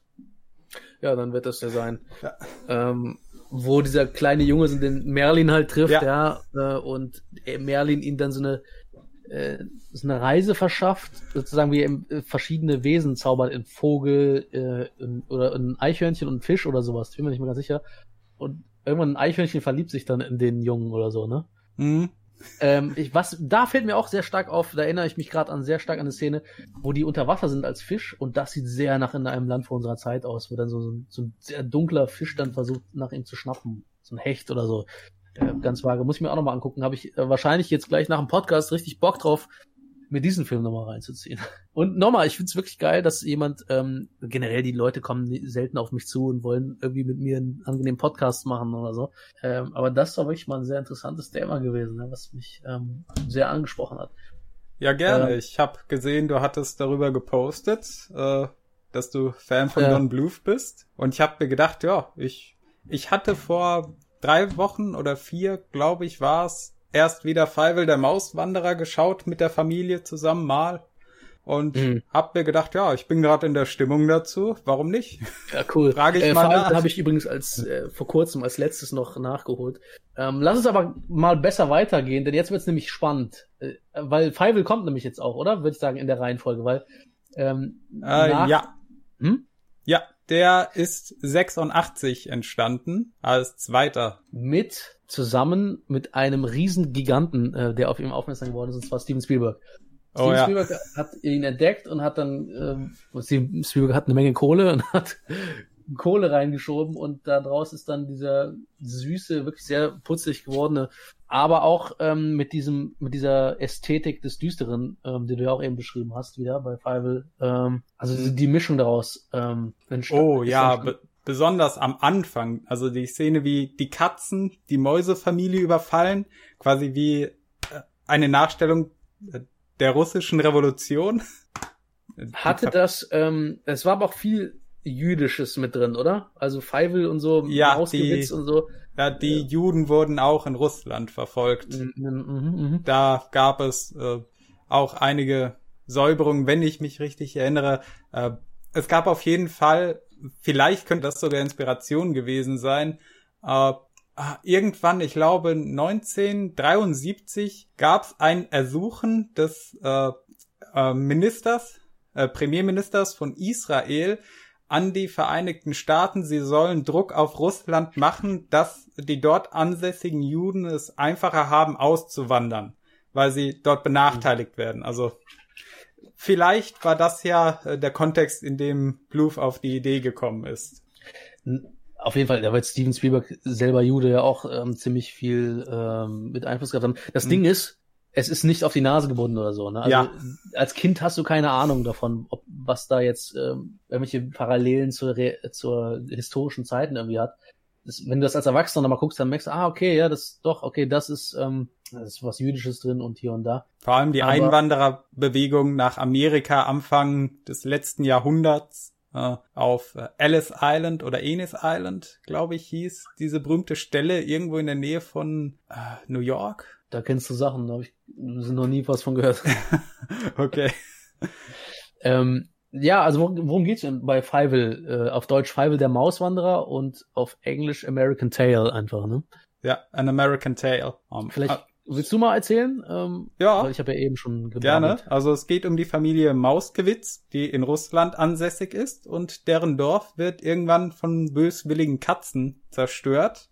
Und danach entschließt sich die Familie, ihre Hoffnung in die Waagschale zu werfen und nach Amerika überzusiedeln. Sie steigt auf ein Schiff und das fand ich war eine der düstersten Szenen in all den Filmen von Don Bluth. Dieser Moment, wo die See sich in einen Dämon verwandelt, der genau, dieses Schiff ja. angreift. Das ist aber auch wieder dieses übernatürliche, diese ähm, Ästhetik aus einer Naturgewalt ja, dieses Übernatürliche zu machen. Das finde ich ja. sehr großartig. Ja, und auch inspiriert von einem Segment aus dem Film Fantasia. Ja. Ein, ein Film, den er selber, glaube ich, äh, der Disney einmal rausgebracht hat und er selber dann auch nochmal, ne? Oder wie war das? War er das hatte so? nachgefragt, wie sie das mit den Wasseranimationen gemacht haben. Warte mal, ah. aber gab's nicht einen Film Fantasia von Disney und einen von Don Bluth äh, nachträglich? Einer der letzten Filme von Don Bluth? War das nicht irgendwie so? Na, ich es weiß Es gab einen, ah ja, es gab eine Kurzgeschichtensammlung, die er animiert hat, die im, im Geiste Phantasias war. Aber ich weiß nicht mehr, wie sie hieß. Das ist noch nicht so lange her. Ein paar Jahre vielleicht. Ah. Okay. Jedenfalls das Segment, das ich meinte, war eine Nacht auf dem kahlen Berg die, äh, das war die Zeit, als Disney noch ein bisschen wilder und ungezügelter war in den Anfangjahren und äh, einen gewaltigen Hexensabbat mit Dämonen gezeigt hat. Ähm, auf jeden Fall dieses Übernatürliche, was in all diesen Filmen, ähm, da waren wir ja gerade bei dem Übernatürlichen mit dem Wasser. Das fandst du war die gruseligste Szene im ganzen Don Blut, weil ich, ich finde, in Fievel selbst im Film kommt eine noch viel gruseligere Szene. Und zwar, ähm, also Feivel ist ja dann auf der Suche, wie, wie, wie passiert es? Wird auf der Reise von Amerika wird er von seinen Eltern getrennt, weil er ja, ganz, er ganz vom niedlich, Schiff gespült. Ähm, er möchte Fische irgendwie sehen, ne? Und mhm. sein Vater ihm vorhin von Fischen erzählt hat. Und neugierig wie ein Kind ist, ist dann bei, bei stürmischer See, ähm, rennt er dann raus und ähm, wird dann kommt dann über Bord und dann wird die Familie halt getrennt und das ist, das ist ziemlich traurig ähm, und muss dann in Amerika wieder zusammenfinden, mit seiner äh, seine Familie wiederfinden mhm. und trifft dann erstmal auf, äh, ja, ich will nicht ganz sagen, sonst, sonst würde ich wieder zu viel spoilen, welche Antagonisten, welche Rolle die und wie spielen. Auf jeden Fall auf äh, äh, Figuren, die halt sichtbar ähm, nicht freundlich sind, sind, also eher betrügerisch sind, ja. Mhm. Ähm, und irgendwann stellt sich auch heraus, dass es Katzen in Amerika gibt, weil sein Vater ihm vorhin erzählt hat, es gäbe keine Katzen in Amerika, um Oh, äh, ja. die Familie zu motivieren. Ja, Das Lied hatte ich noch im Kopf, als ich den Film wieder keine geschaut Katzen in habe. Amerika. So. ne? Es gibt keine Katzen in Amerika und der Käse wächst auf den Bäumen. Genau. ähm, Das sind Liedtexte, die ich nie vergessen werde, weil ich sie als Kind so oft gehört habe. vor allen Dingen, es war, war das bei Fievel das erste Mal, oder? Dass in einem Don Bluth Film gesungen worden ist, weil Disney ist es stand, ständig, dass da Mhm. gesungen wird. Ähm, und die Katzen auch wieder äh, extrem düster und also wenn Don Wobei, Bluth nein, nein, Moment. Äh, in Benjo wurde auch gesungen. Ja, okay, das habe ich, hab ich nie gesehen. Diese Kurzfilm war das, ne? Der erste, den er selber in der Garage gemacht hat. Hm? Wenn ich, hast du diese Filme eigentlich auch alle? Müs müsste ich mir mal irgendwie besorgen, auf jeden Fall. Ja. Ähm, Die meisten habe ich hier, nicht alle, aber die meisten. das ist schon eine nicht schlechte Sammlung. Ich habe sie nämlich einige auf YouTube und dann auf Amazon Prime ähm, bieten sie sich an, aber sie bieten halt nicht alles an. Ne? Manche Mhm. muss man sich dann irgendwie mit einer ganz alten DVD-Version irgendwie kaufen. Und am besten sind immer, rate ich euch, sind immer die älteren Versionen, wo die, die alten Soundspuren und sowas noch drauflegen, weil häufig bei Neufassungen ist immer was abgeändert und so, das mag ich überhaupt nicht. Also wenn Ja, diese DVD-Versionen so ewigen die ältesten Umschnitte. kriegen können. Hm? Bitte? Diese ewigen Umschnitte, wo dann immer mal wieder was korrigiert wird. Ja. In König der Löwen zum Beispiel wurden einige Szenen aus äh, dem Film ersetzt für eine Neuveröffentlichung. Ich glaube, sowohl auf DVD als auch auf Blu-ray haben sie hier und da nochmal nachkorrigiert. Vor allem diese eine Stelle, in der äh, Simba sich fallen lässt auf diesem Hügel und die Gräser stauben in die Nachtluft und Leute gedacht haben, da steht Sex. Aber Ja, ja, ich eigentlich war es ein SFX oder so steht. ja, ne? SFX für die Special Effects Crew, ein Shoutout, den dann Leute Mhm. missdeutet haben und das haben sie dann abgeändert, dass man es nicht mehr so erkennt oder Ja, und die Szene Theorien waren ja so, dass es äh, Kinder beeinflussen soll und früh sexualisieren soll, wo ich mir denke, so ein kleines Kind kann wahrscheinlich nicht äh, in dem Alter nicht mal richtig lesen oder so. Mhm. Ähm, es hat nicht viel Effekt eigentlich, ja. Was so in einem Frame dann äh, die Blüten zu SFX oder so werden. Also, ähm, aber ja, ich kenne ich kenn die Geschichte auf jeden Fall. Wir haben ja auch schon Mhm. einige dieser Videos reingezogen. Mhm. Und da haben sie einiges umgeändert, deswegen wegen diesen Theorien, ja. ja, in den Neuveröffentlichungen. Finde ich schade. Was ich vor allen Dingen richtig äh, scheiße finde, ist, wenn sie die Synchronsprecher auswechseln. Wenn sie dann plötzlich einfach komplett alles neu synchronisieren. Ich habe keine Ahnung wieso, weil früher irgendwelche Worte benutzt worden sind, die politisch inkorrekt sind oder, Mhm. oder aus welchen Gründen macht man das? äh, manchmal tatsächlich wegen der Qualität. Manchmal gibt's das auch als Verkaufsargument, aber ich glaube hauptsächlich wirklich wegen politischer Korrektheit, dass man da irgendwas abändert. Ja. Ja, ja, ja, aber das war, ich weiß noch, das war bei Disney vor einigen Jahren schon, da war das mit der politischen Korrektheit noch gar nicht so, ähm, so stark, wie es heute jetzt ist. Mhm. Und da haben sie es auch schon gemacht. Ähm, da fällt mir nämlich ein, das Geheimnis von Nim, Miss Brisby hat eine sehr schlechte Tonqualität heute noch, weil die Don Filme ja nicht die, diese starke äh, Marketingpräsenz und alles haben und die Marketingwirkung wie so Disney, können diese, und die Studios gar nicht mehr existieren, ja. Mhm. Ähm, können die da auch nichts mehr machen, um da irgendwie die Qualität aufzufrischen. Also die Versionen, die man bekommt, sind halt wirklich schon die alten Versionen aus den, wann war, was Ende der 70er, Anfang 80er oder so, ne, wo das äh, Geheimnis von Nim dann äh, rauskam. Das Geheimnis von Nim war 82. 82. Ja. Und da merkst du halt, das ist wirklich schwierig zu verstehen an manchen Stellen. Na, Wenn du mal das Fenster offen hast und da fährt ein Auto vorbei, ist echt schwer zu verstehen, äh, weil es sehr dumpf noch ist. Ähm, Nichtsdestotrotz, äh, all diese Filme äh, sollte man gesehen haben, wenn man ähm, ja, wenn man generell Spaß an Abend Filmabenteuern hat, ja, so, so Kleinigkeiten, vielleicht ein bisschen Nostalgie, vielleicht ein bisschen äh, sich, wenn man ein Mensch ist, der ein bisschen kindlich noch ist. Äh, einige können ja überhaupt nichts damit anfangen. Ne? Gibt halt solche und solche Menschen, aber auf jeden Fall sind äh, tolle Filme. Oh Ähm, ja, sehr empfehlenswert.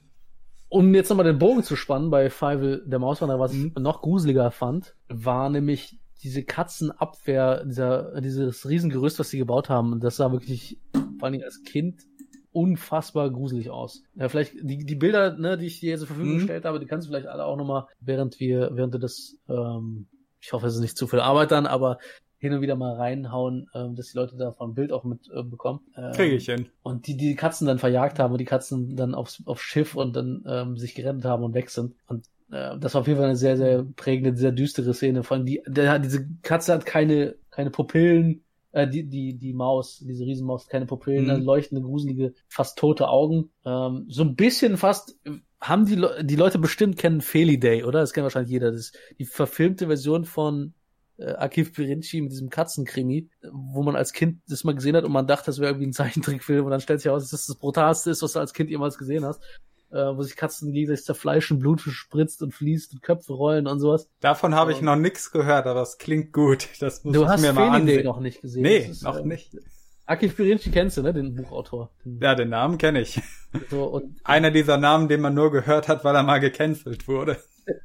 ja, Akif Pirinci, ja, das ähm, eine Persönlichkeit, die halt politisch kontrovers ähm, sich dann auch mal äußert. Ne? Hm. Ich finde immer, es wird immer sehr stark überbewertet. Ne? Es, wenn du mit Leuten am Tisch normalerweise privat redest, dann sagt man, dann redet man frei Schnauze und ähm, wenn das heutzutage irgendwie in die Öffentlichkeit kommt, dann denken die Leute automatisch, dass es irgendwie ein Grund wäre, dass jemand ganz, ganz böse ist und dass man den ähm, da canceln muss, ja genau. Hm. Auf jeden Fall äh, sehr brutal, zumindest habe ich das so in Erinnerung als Kind, ja, also was das krasseste, was ich je gesehen habe. Ähm, Also mir Und, hat der äh, Dämon in dem Wasser immer mehr ein Angst eingejagt als Kind, weil so das Meer da verschollen zu gehen, das war für mich immer realistischer als dieses riesige Rattenmonster. Wo, wobei vor allen Dingen das äh, Meer und so ist ja auch nochmal eine gruselige Geschichte. Ich äh, habe zum Beispiel auch, manche Menschen haben das, eine gewisse Furcht vor Tiefe oder so. Vielleicht kennen das einige von euch, was ja natürlicher Reflex ist und äh, gar nicht mal so, so dumm ist es von der Evolution ein, eingerichtet. Für die unter euch, ähm, die mit der Evolution kein Problem haben, ähm, das ist ja logisch, wenn du unter dir eine unbekannte Tiefe hast, dass halt ein Tier von unten kommen kann, die schnappen kann. Das Ding ist aber, dass sich das bei so äh, Instinkten eher so einprägt, dass du es einfach nur gruselig findest, gewisse Tiefen unter dir zu haben. Und äh, ich finde es ziemlich unangenehm, wenn ich äh, zu, zu tief irgendwie im Wasser bin. Es ist ähm, zum Beispiel zu weit auf dem offenen Meer. Es geht sehr tief runter und ich äh, kann den Grund nicht sehen.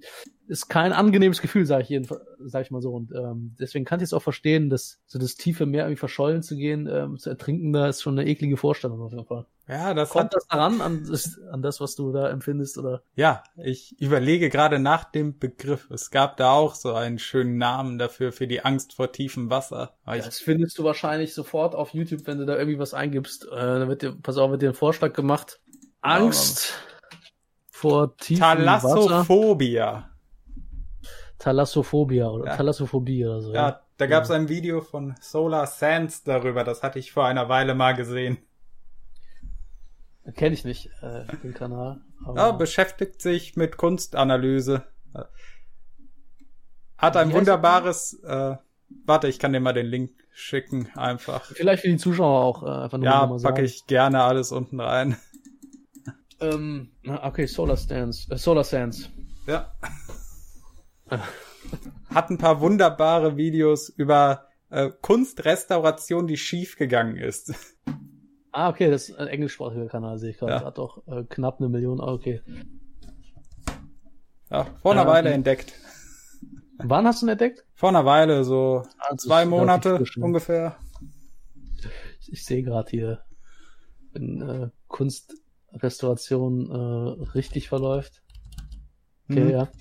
Ähm, jedenfalls, äh, Feivel der Mausrenner, ja, am Ende ähm, werden die Katzen dann verscheucht von diesem gruseligen ähm, Monster, äh, ja, von diesem äh, Katzen, ähm, Mausmonster, meine Fresse. So, und, ähm, und dieser Film, war das so, dass, oh, du hast mir einen Link geschickt zu, Ja, äh, zu dem Video über Kimber. Ich dachte, ich ich poste glaube, es wir einfach mal. Zuschauer. Ich bin sowieso nicht so gut darin, Kein Problem, äh, äh, rede weiter. in diesem Podcast äh, gedings. Äh, jedenfalls, ähm, wo waren wir denn jetzt? Okay, Feivel war eigentlich äh, quasi schon zu Ende damit, ja. Also es war das Ende, dass sie dann zusammengefunden haben, die Katzen verscheucht hatten. Und ähm, das war das der erste, doch, das war der erste Film mit Steven Spielberg und deswegen hat er äh, genug Kohle gehabt, Und dann kam der absolut genialste, größte Film aller Zeiten, finde ich. Äh, Mhm. mit Vorher mit einer der ich, größten äh, Filme. Ich würde vorher gerne noch was zu Fievel erwähnen, weil Ah, okay. das auch so ein Thema in den früheren Blue-Filmen, dass er sich komplett anderen emotionalen Themen widmet als die alten Disney-Filme. Da hast du Ja. immer so, dass du musst das Böse besiegen, du bist auf der Suche nach deinem Glück in diesen Geschichten und Don Bluth hier in Fievel der Mauswanderer, der äh, das große Thema ist ja, wie geht man damit um, wenn man äh, seine von seiner Familie abgeschnitten ist und versucht nach Hause zu finden. Also was wie jedes Kind irgendwie diese Angst verstehen kann, ne? Diese wenn man klein ist und mit den Eltern unterwegs ist und man denkt, was, wenn ich jetzt verloren gehe, das ist total schlimm. ja, was mache ich, wenn ich mich in Disney World verlaufe? ja, so ungefähr. Ähm, Ja. Und auch so ja, diese äh, diese Suche Sorry. nach Heimat, auch Mhm, ein mhm. Thema, das ja im nächsten Film auf der Liste eine große Rolle spielt. Der nächste Film, den ich, den ich jetzt äh, Sinn hatte, wäre in einem Land vor unserer Zeit gewesen. Ja. Reden wir davon im selben Film. Ich glaube ja. Okay. Ja, weil in einem Land vor unserer Zeit, das ist für mich der absolut größte, beste, nicht nur Don Bluth Film, der erzählt für mich einen zu den, zu den gewaltigsten Filmen, ähm, die sehr emotional sind, eine wunderschöne Ästhetik haben, eine wundervolle Er Erzählstruktur. Ähm, ich bin ein sehr starker Naturalist als Mensch. Aber ich glaube, das spielt da auch noch ein bisschen rein, weil die Thematik auch noch mit Dinosauriern gema äh, gemacht ist und Tieren und der Kreislauf des Lebens vom, von der Geburt bis zum Tod und äh, Verluste und ähm, darüber hinauswachsen, um die Reise ähm, fortzusetzen und ans Ziel zu kommen. Ähm, eine wunderschöne Geschichte auf jeden Fall. Ja? Ähm, da gibt's so viel äh, Bilder, die ich da so im Kopf hab, ähm, die nicht nur so donblutig sind durch das äh, donblutig. Äh, ähm, äh, auf jeden Fall diese wie Wasser gem gemacht ist, die Perspektiven, ja, diese von oben Wasserfall runter, wenn etwas ins Wasser fällt, die Kamera im Wasser und diese, dieser Schaum von den Blasen und alles ähm, da ist. Die Erdfarben, das Grün, ähm, düstere, äh, Braun, die, die Welt, die prähistorische Welt, die dargestellt wird. Ja, sie ist nicht akkurat, da sind Dinosaurier und Reptilien zusammengeworfen, die vielleicht historisch äh, sich nie getroffen haben, aber äh, es ist eine wundervolle Ja. Geschichte, ja. Ich Ähm, glaube, der Stegosaurus und der Triceratops, la, nee, äh, der Tyrannosaurus und der Stegosaurus und Triceratops lagen 60 Millionen Jahre ungefähr auseinander. Also der Triceratops und der T-Rex, die haben sich definitiv getroffen. Ähm, der Stegosaurus hat Anfang der Jura, äh, oder zumindest zur Jurazeit äh, gelebt, da der T-Rex erst späte Kreide, ja. Hm. Ähm, Okay, dann waren es die beiden. So, und dann hast du noch, äh, es gibt eine Szene, wo äh, Littlefoot, Petri, der Flugsaurier, und Ducky, das, äh, dieser Entenschnabeldinosaurier, sich verstecken und dann äh, kommt da eine, ein Reptil vorbei mit so einem Rückensegel, ja. Mhm. Ähm, ein Dimetrodon. Und ich glaube, ein Dimetrodon ist auch äh, zur Triaszeit sogar, also vor Jurazeit hat das eigentlich gelebt. Ein Vorfahre von uns Menschen auch übrigens, äh, eins mehr mit Säugetieren verwandt als mit Dinosauriern. Äh, kleine Klugscheißerei nebenher. ja. ähm, aber also solche Sachen, klar, das ist halt nicht authentisch in dem Sinne wissenschaftlich. Und heutzutage gibt's ja diese ganzen Leute, die immer sagen, äh, Dinosaurier hatten Federn unter jedem Video, was mit Dinosauriern zu tun hatte. Kreischt, kreischen tausend Leute, dass Dinosaurier an Federn hatten und so weiter. Ja, das Ähm. wusste man damals ja noch nicht. Das, ich glaube, die ja, es Theorie. gab schon, es gab schon ähm, die ersten Ideen dazu, die gab's schon. Das weiß ich noch, als ich kleiner Kinderbücher hatte, das war schon da. Aber, aber definitiv die Ästhetik der Dinosaurier ähnelt mehr den, ähm, den Vintage-Dinosauriern. Ein bisschen äh, wie der Apatosaurus noch aussah, dass sie in, im Sumpf auch teilweise gibt's auch Szenen, wo die im Sumpf fressen und so. Der T-Rex auch mehr aufrecht steht als äh, waagerecht äh, und so. Wunderschöne Ästhetik, ja. Und äh, was mir da auch gerade auffällt, was bei in einem Land von unserer Zeit, dieses, was Don Bluth häufig gemacht hat, die Details der Hände und äh, diese, diese filig die filigranen Hände, wie die gezeichnet sind, und häufig dann auch noch so Warzen dran haben. Das hatte nämlich Nikodemus in ähm, das Geheimnis von Nim auch. Das ist eine wunderschöne, gibt's im Geheimnis von Nim eine wunderschöne Stelle, wo sehr viel Detailliebe drauf liegt, wie er so, eine- so eine Schatulle öffnet, wo ich weiß nicht mehr, ob das Amulett da drin war, also war es war das Amulett. ja, und ähm, du siehst wirklich, ich vermute mal, das wurde, wurde viel rotoskopiert bei, ähm, für Leute, die nicht wissen, was es ist. Rotoskopieren ist, wenn du dir eine echte Aufnahme als Vorbild nimmst und äh, die Animation darüber zeichnest. Ähm, Und äh, weil das sieht sehr akkurat aus. Äh, sehr am, alles ist am Platz, wo es sein muss. Das sind so Dinge, die fallen mir auf. Ich glaube, normalen Zuschauer achtet da nicht drauf. Ja? Sieht einfach nur äh, eine Szene, ähm, wie sie inhaltlich wahrzunehmen äh, sein soll. Äh, aber das siehst du bei in einem Land vor unserer Zeit auch sehr stark. Anders als Fievel ähm, hat in einem Land vor unserer Zeit ein bisschen mehr was von äh, das Geheimnis von Nim. Und nicht nur, dass Steven Spielberg, äh, glaube ich, da mit Produzent war, beziehungsweise da Geld äh, reingeschmissen hat, sondern ich glaube sogar der zweite Gigant George Lucas, oder? Ja, steht auch also, bei der DVD äh, Blu-ray hier oben drauf. Lucas Spielberg präsentieren einen Don Bluth Film. Das ist ähm, was ich noch wusste aus den Trailern früher, aus der Werbung oder so. Steven Spielberg und George Lucas präsentieren einen Don Bluth Film, genau so war es immer. Mm. Und ähm, also wenn du die beiden Giganten auf deiner Seite hast, hast du keinen Geldmangel und dann siehst du mal, also wenn du keinen Geldmangel hast, was für eine, also wenn du alles ausschöpfen kannst an Potenzial und ähm, ich glaube, dass Steven Spielberg und George Lucas auch Leute sind, ähm, die das schätzen, ja, dass es selber eher Künstlerleute sind, die, die es sich leisten können und dann aber auch äh, sehen, dass ähm, Kunst etwas länger braucht für sowas, ja. Und, mhm. und mehr Muße und mehr Leidenschaft da reinfließen kann und muss. Ähm, mhm ich glaube, die meisten Leute kennen den Film. Ähm, was ist deine ikonische Szene, die dir direkt, wenn du in einem Land von Zeit hörst, sich einbrennt? Äh, was hast du vor Augen? Ich habe direkt diesen, diese eine Szene vor Augen, in der äh, kurz nachdem sie diese, diesen kleinen Wald gefunden und gegessen haben, als Littlefoot erst alleine in dieser riesigen Fußspur liegt und schlafen will. Alle schlafen mhm. dann bei Zera, aber nach und nach wandern sie alle rüber zu ihm und liegen dann auf einem großen Haufen, weil es kalt ist in der Nacht. Ja, ja, ja, ich äh, weiß ganz genau, welche Szene du meinst. Ähm, ich kenne so quasi wirklich jede, jeden Frame von diesem Film. Mhm.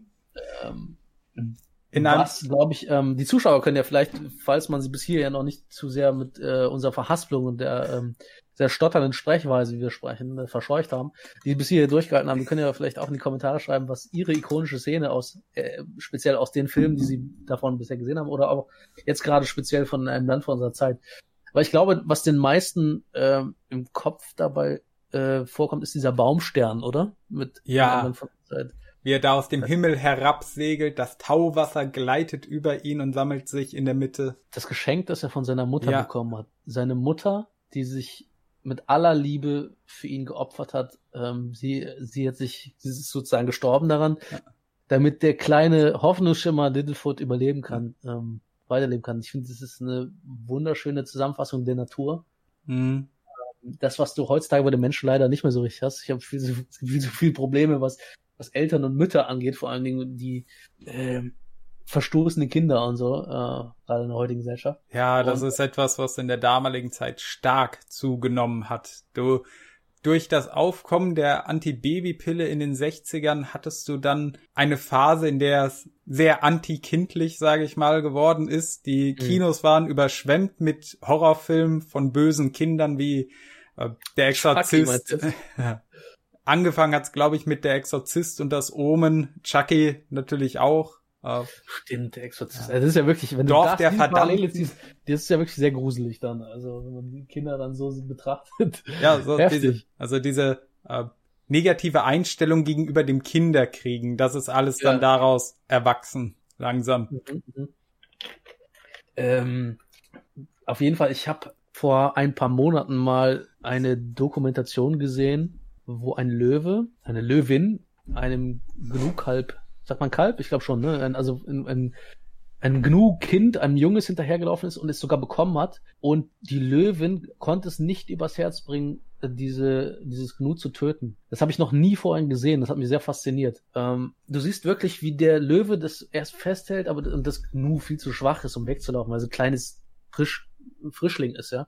Und die Löwin einfach nicht zubeißen kann so richtig. Und dann fängt sie an, das Gnu, glaube ich, sogar zu lecken. Und dann sitzt es eine ganze Weile dabei rum und das äh, im Schatten mit dem Gnu und dann lässt es das Gnu tatsächlich entkommen. Das habe ich noch nie erlebt. Und, ähm, war sehr rührend auf jeden Fall, ähm, was Empathie bei Tieren auch auslösen kann. Also der, der Reflex, dass man, dass auch Tiere etwas als niedlich, der Mutterinstinkt und so empfinden können. Und das, also nur um die, die Parallele noch mitzubekommen, was, was Mutterliebe und so angeht, die ja sehr stark bei in einem Land von unserer Zeit präsent ist. Ne, ja. sozusagen die Startprämisse von dem Film ist. Ich denke, das ist auch eine Szene, die vielen wahrscheinlich direkt einfällt, die in der äh, die Mutter nach dem großen Kampf mit Schafzahn im Regen da liegt auf diesem Felsen und Littlefoot versucht sie zu animieren, aufzustehen. Komm, oh, Mutter, steh auf. Und ich habe hier nochmal ein Bild, ähm, gerade wegen dem Kampf, das kannst du vielleicht auch nochmal dann einblenden. Das oh ja, so ein, die, Da siehst du die gewaltige Ästhetik von Don Blut und den Farben und sowas alles. Oh ja, also ich finde, es ist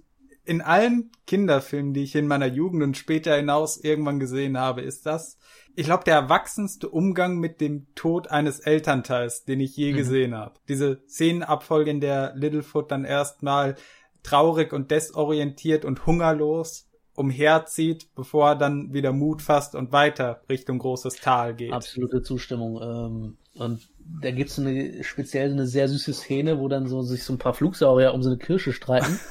und dann kommt die Flugsauriermutter und gibt all ihren Kindern eine Kirsche. Und dann einer dieser süßen kleinen äh, Purzelflugsaurier, ähm, wenn die dann alle abwandern, geht dann an Littlefoot vorbei und merkt dann, dass Littlefoot Kummer hat und will ihm diese Kirche, äh, Kirsche reichen, die, ähm, die er zuvor ja selber stark erkämpft hat, ja, und nicht gegeben wurde. Das fand ich so herzerwärmend auf jeden Fall, die Szene. So süß. Oh ja. Und dann ist er später auf Ducky, ne? Mhm. Ich glaube, Ducky ist die erste, Ducky dann Petri, der Flugsaurier, der dann noch nicht richtig fliegen kann. Sowieso Charakterentwicklung. Das hast du ja heutzutage kaum noch in Filmen, ne? Und das mhm. hast du immer so diese kleinen Mikrocharakterentwicklungen ja. auch drin. Als ähm, erstes traf er ja auf Cera, aber die wollte ja nicht mit ihm gehen. Äh, drei Hörner reden nicht mit langen Hälsen.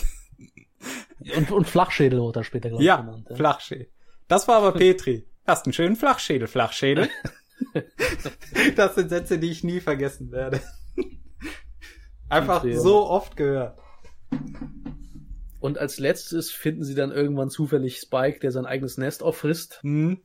Ziemlich eher, eher stumpfer, primitiver. Äh, nicht gerade der hellste Charakter so. Ähm. Der einzige, der auch nicht redet.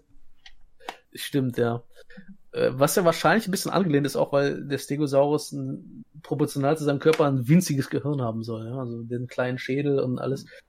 So klein, dass sie anfangs die Paläontologen erstmal dachten, davon ausgingen, dass er, dass der Stegosaurus irgendwie in seinem Rücken noch ein weiteres, äh, wie sagt man, Nerven, Bündel haben müsste, eine Art zweites Gehirn, aber das ist, hat sich als Unsinn herausgestellt. Aber es zeigt auf jeden Fall, dass dieser Dinosaurier nicht gerade der schlauste unter den Dinosauriern war. Mhm.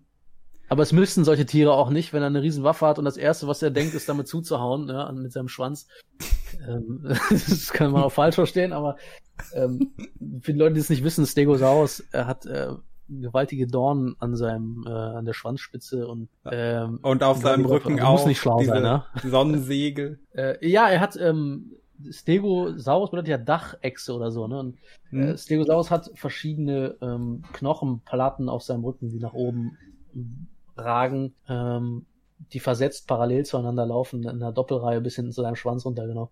Ähm, über Dinosaurier kann ich auch sehr viel klug scheißen, übrigens, überhaupt äh, Tier und ähm, Biologie ah. und sowas alles interessiert mich sehr. Ah. Und wenn ich das noch richtig im Kopf habe, dann erfüllen diese Platten dieselbe Funktion wie beim Elefant die Ohren. Es geht darum, dass Blut dadurch geleitet hm, wird und ja, durch die höhere Fläche wird Wärmeenergie besser abgegeben. Ähm, das, die, das ist schwierig zu sagen. Das, also ist zumindest ähm, eine ist Theorie, eindeutig, die, die, man weiß es nicht genau, soweit ich weiß. Ähm, ob das Display-Funktion hat es alle Male, hat es ja wahrscheinlich immer mit allen Sachen. Also Display-Funktion, ich, ich rede zu viel Denglisch rum, ja. Also sozusagen für die Brautschau, für die Werbung und sowas. Ähm, Wie die Fe ja. äh, Federn beim V. Ja, genau. Also große Signalwirkung und sowas. Mhm. Mhm. So, also, ja, der fantastischste, fantastischste Film von Don Bluth, wie ich finde. Ähm, und eine wundervolle Reise für Kinder und als auch Erwachsene. Wobei das alle diese Filme sind, aber hm. wie du schon gesagt hast, in einem Land von unserer Zeit geht mit diesem Thema ähm, sehr gut um, mit dem ja. Thema ähm, vom Tod und wie man damit zurechtkommt. Und da gibt's ja auch diese ikonische Szene, wo der ähm, Littlefoot im Kummer auf einem alten Dinosaurier landet und der alte hm. Dinosaurier ihm dann sofort versteht, was los ist und ihm dann erklärt, dass das der, der Lauf des Lebens ist und niemand daran schuld hat. Und für Menschen, ich weiß nicht, ähm, die mal einen Verlust durchgemacht haben, wenn jemand gestorben ist, äh, die können da wahrscheinlich sehr, sehr stark mitfühlen. Ne? Mhm. So, ich will mal, ich muss mal gerade eine, äh, eine Tablette nehmen. Oh, so. kein Problem. Dann würde ich mal eben kurz auf Toilette gehen. Wo waren wir gerade? In einem Land von unserer Zeit. Ähm, Was ist denn, da frage ich direkt mal an der Stelle, weil für mich ist es dieser Film, was ist denn für dich so, was du mit Don Bluth Film am ehesten dir sofort in den Kopf kommt? Was, welcher Film verbindest du am ehesten mit Don Bluth? Bei mir ist es tatsächlich in einem Land vor unserer Zeit. Das ist am prägendsten gewesen. Bei mir auch. Es ist auch der erste Film, den ich damals als Kind gesehen habe, bei dem ich mich irgendwann gefragt habe, wie Animationsfilme überhaupt gemacht werden. Denn ja, das ist bei mir ähnlich, glaube ich. Tatsächlich. Mir ist irgendwann aufgefallen, als ich diesen Film wahrscheinlich zum 50. Mal oder so gesehen habe, dass manche Szenen konntest du voraussagen, an welcher Stelle irgendwas passiert, wo ein Stein kaputt geht oder wo sich etwas äh, bewegen ja, wird. Und irgendwann bin ich dann drauf gekommen, der Grund, warum das unterschiedlich ist, ist, die Dinge, die sich bewegen, das sind eine andere Schicht, die oben drüber ist, die simpler gezeichnet wurden als die Hintergründe.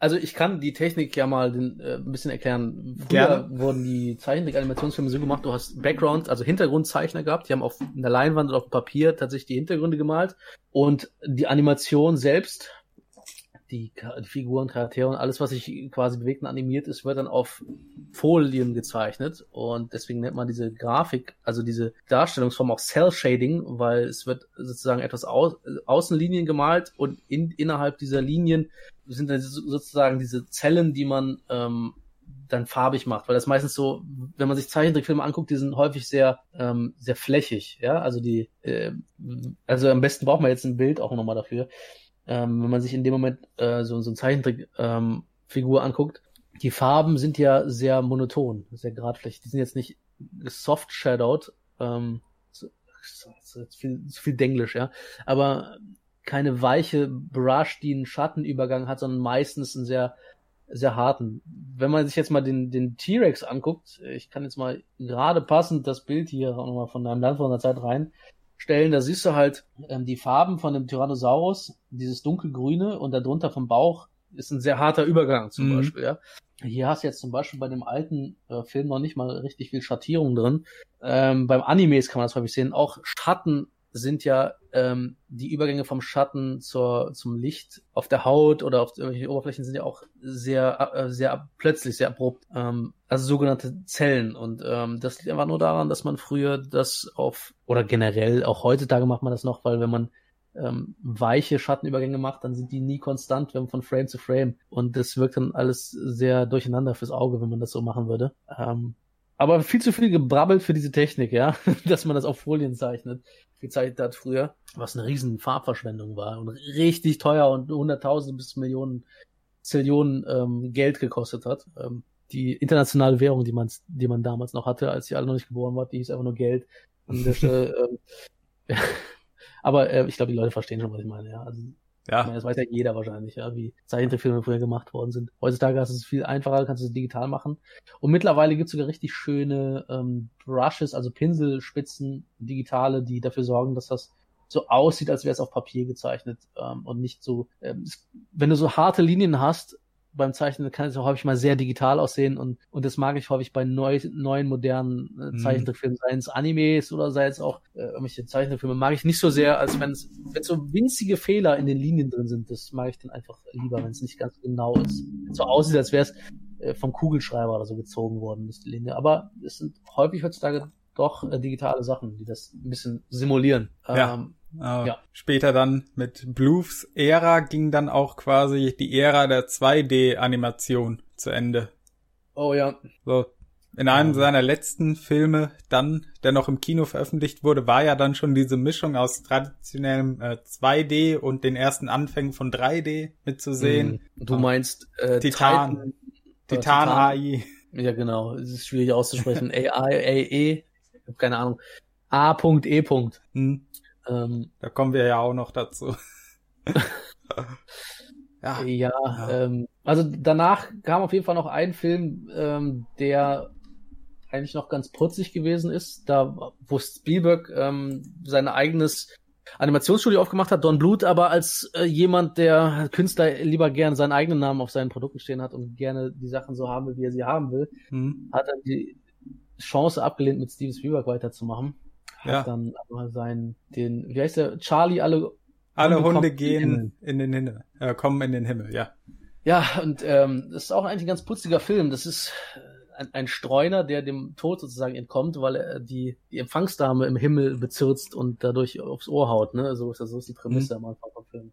Mhm. Ja, und das Faszinierende fand ich ja, äh, dass äh, mir später hinein, als ich dann mehr Filme für Erwachsene geschaut habe, als ich dann auch älter wurde, diese Parallelen aufgefallen. So als Kind äh, versteht man das ja noch nicht richtig, aber wenn man dann mal so Gangsterfilme von Martin Scorsese gesehen hat, die versuchen Ja, die ja. 30er, 20er Jahre darzustellen, die Hochzeit von Leuten wie Al Capone, dann, dann fällt einem das natürlich auf, dass in diesen Kinderfilmen auch diese Inhalte aus der Erwachsenenwelt versucht wurden Mhm. zu reproduzieren. Zum Beispiel äh, der ehemalige Partner, dann äh, Erzfeind von Charlie Carface.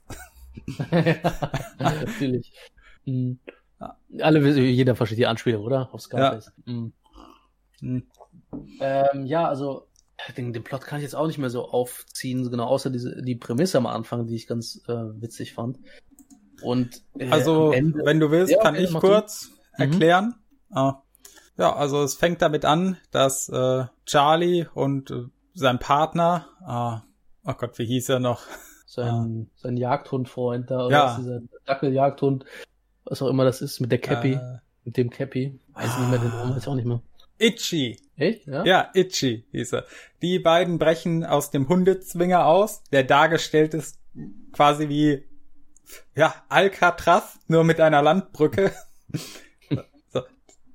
Oder wie man auch in anderen Cartoonfilmen Draculas Schloss dargestellt hat, auf dieser Klippe direkt am Ja. Meer und nur diesen einen schmalen Weg mit dieser langen Straße, der davon wegführt.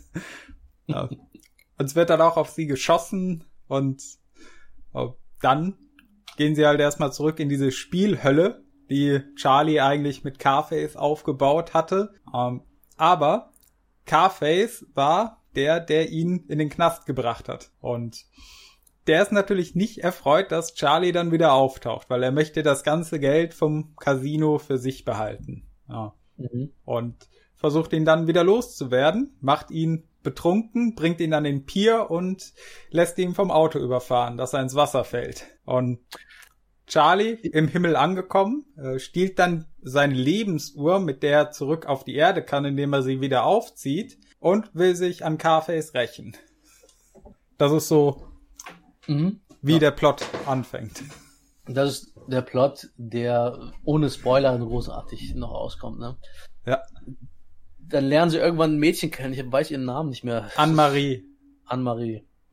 Mhm, Ja. ein, ich glaube, eine Waisin ist das, ne? Ein Waisenkind oder so. Ja, das von Carface gefangen wurde, weil sie mit Tieren reden kann und dann in Erfahrung bringen kann, welche der Ratten denn höchstwahrscheinlich gewinnt bei den großen Rennen, auf die gewettet wird.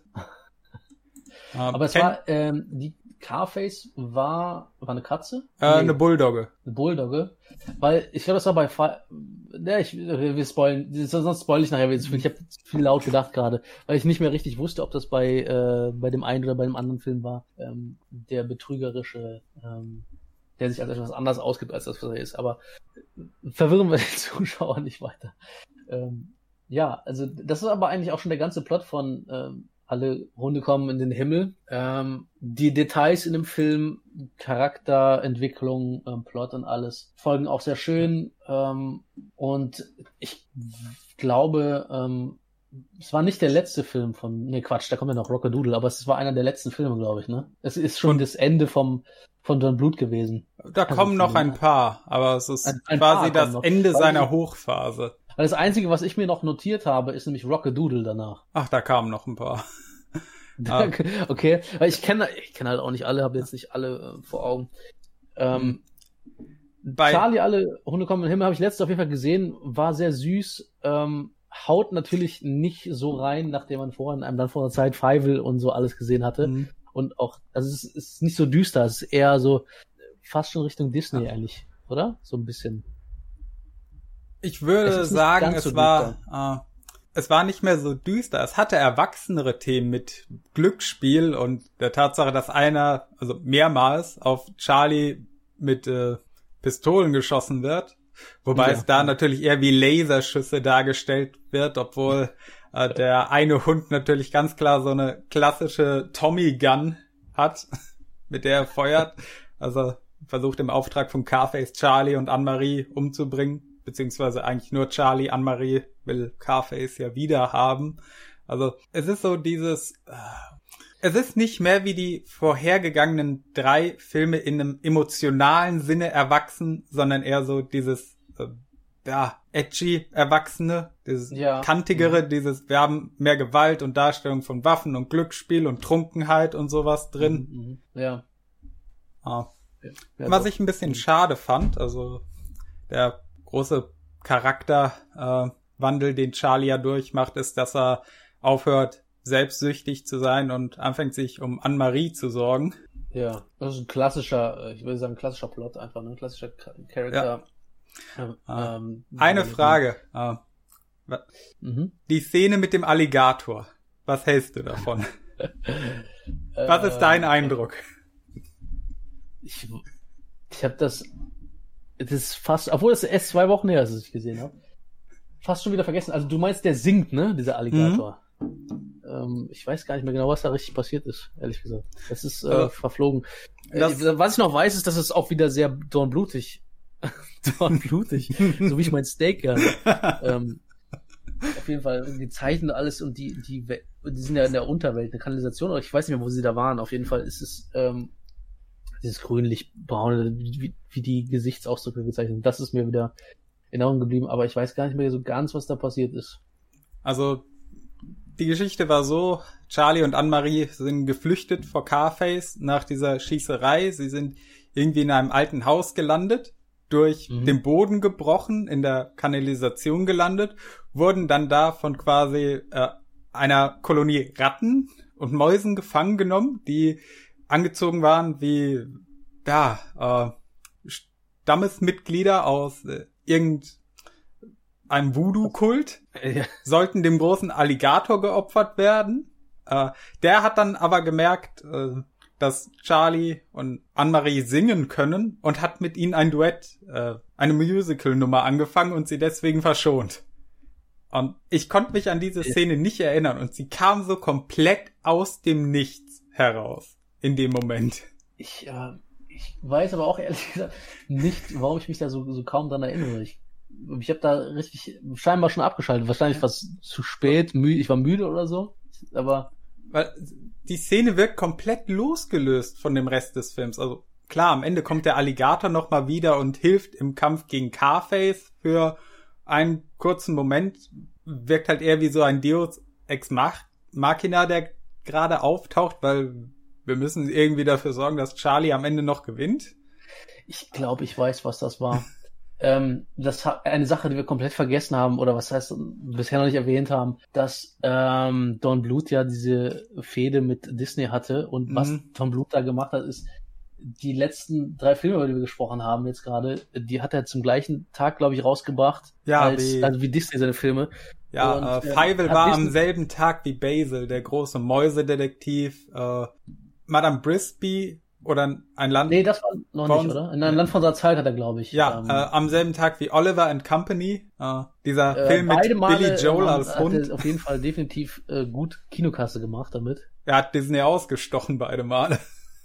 Was Ähm, eine gewaltige Leistung ist, weil Disney war ja quasi ein Monopol auf Animation damals. mhm, mhm. Ein Riese, um den du einfach nicht rumkommst und ah, Ja, das, das ist auch, was mich daran so, ähm, wo ich die Empathie so groß aufbauen kann. Aber das Problem ist, wenn man sich so sehr da reinfrisst in seinen eigenen Zorn und seinen eigenen, Mhm. ich zeig's euch, kannst du auch damit viel falsch machen. Denn ich glaube, ähm, diese Szene, diese Gesangsszene ist ein Versuch gewesen, jetzt bei Charlie, alle Hunde kommen in den Himmel mit diesem Krokodil, ähm, Disney so ein bisschen in der, wie sagt man, in der Formel, in einem Rezept ähm, zu konkurrieren, ja, mit diesen Gesangseinlagen und so. mh, Und ich weiß nicht, das hat, glaube ich, dann nicht mehr so geklappt, ne? Das war schon so der Moment, also der Film hat zwar, ähm, der war jetzt, also der hat gut ähm, sich verkauft, aber ich glaube, der hat gegen ähm, Disney oder so an zu diesem Zeitpunkt nicht mehr, äh, standhalten können. Ja? Da hat Disney ähm, wieder die Oberhand gewonnen gehabt, sozusagen. Wenn ich Ja, mich richtig erinnere, dann müsste Charlie Ariel. Äh, ja Ariel, gegen. Ariel angetreten sein und Mhm. der Beginn der Renaissance von Disney gegen ja den letzten von vielen hochgehaltenen Film von Don Bluth. Ah, das Ja, es ist, also das macht total Sinn, wenn ich jetzt drüber nachdenke, dass das dieses Gesinge auch äh, ein Versuch ist, äh, mit Disney ähm, zu konkurrieren. Sozusagen, ich mache euch fertig mit eurer Formel. mh, Weil äh, was die Leute auch vielleicht nicht wissen, ist, dass ähm, Don Bluth äh, in Disney gesagt hat, dass er gerne seine eigenen Sachen machen würde, seine eigenen Filme machen wollen würde und das kam, glaube ich, nicht so gut an im Disney oder so. Ne? Beziehungsweise Disney, ähm, ich glaube, er hat ihn sogar ausgelacht, oder? ja Ähm, du kennst da die Details wieder mehr, bevor ich weiter stammle.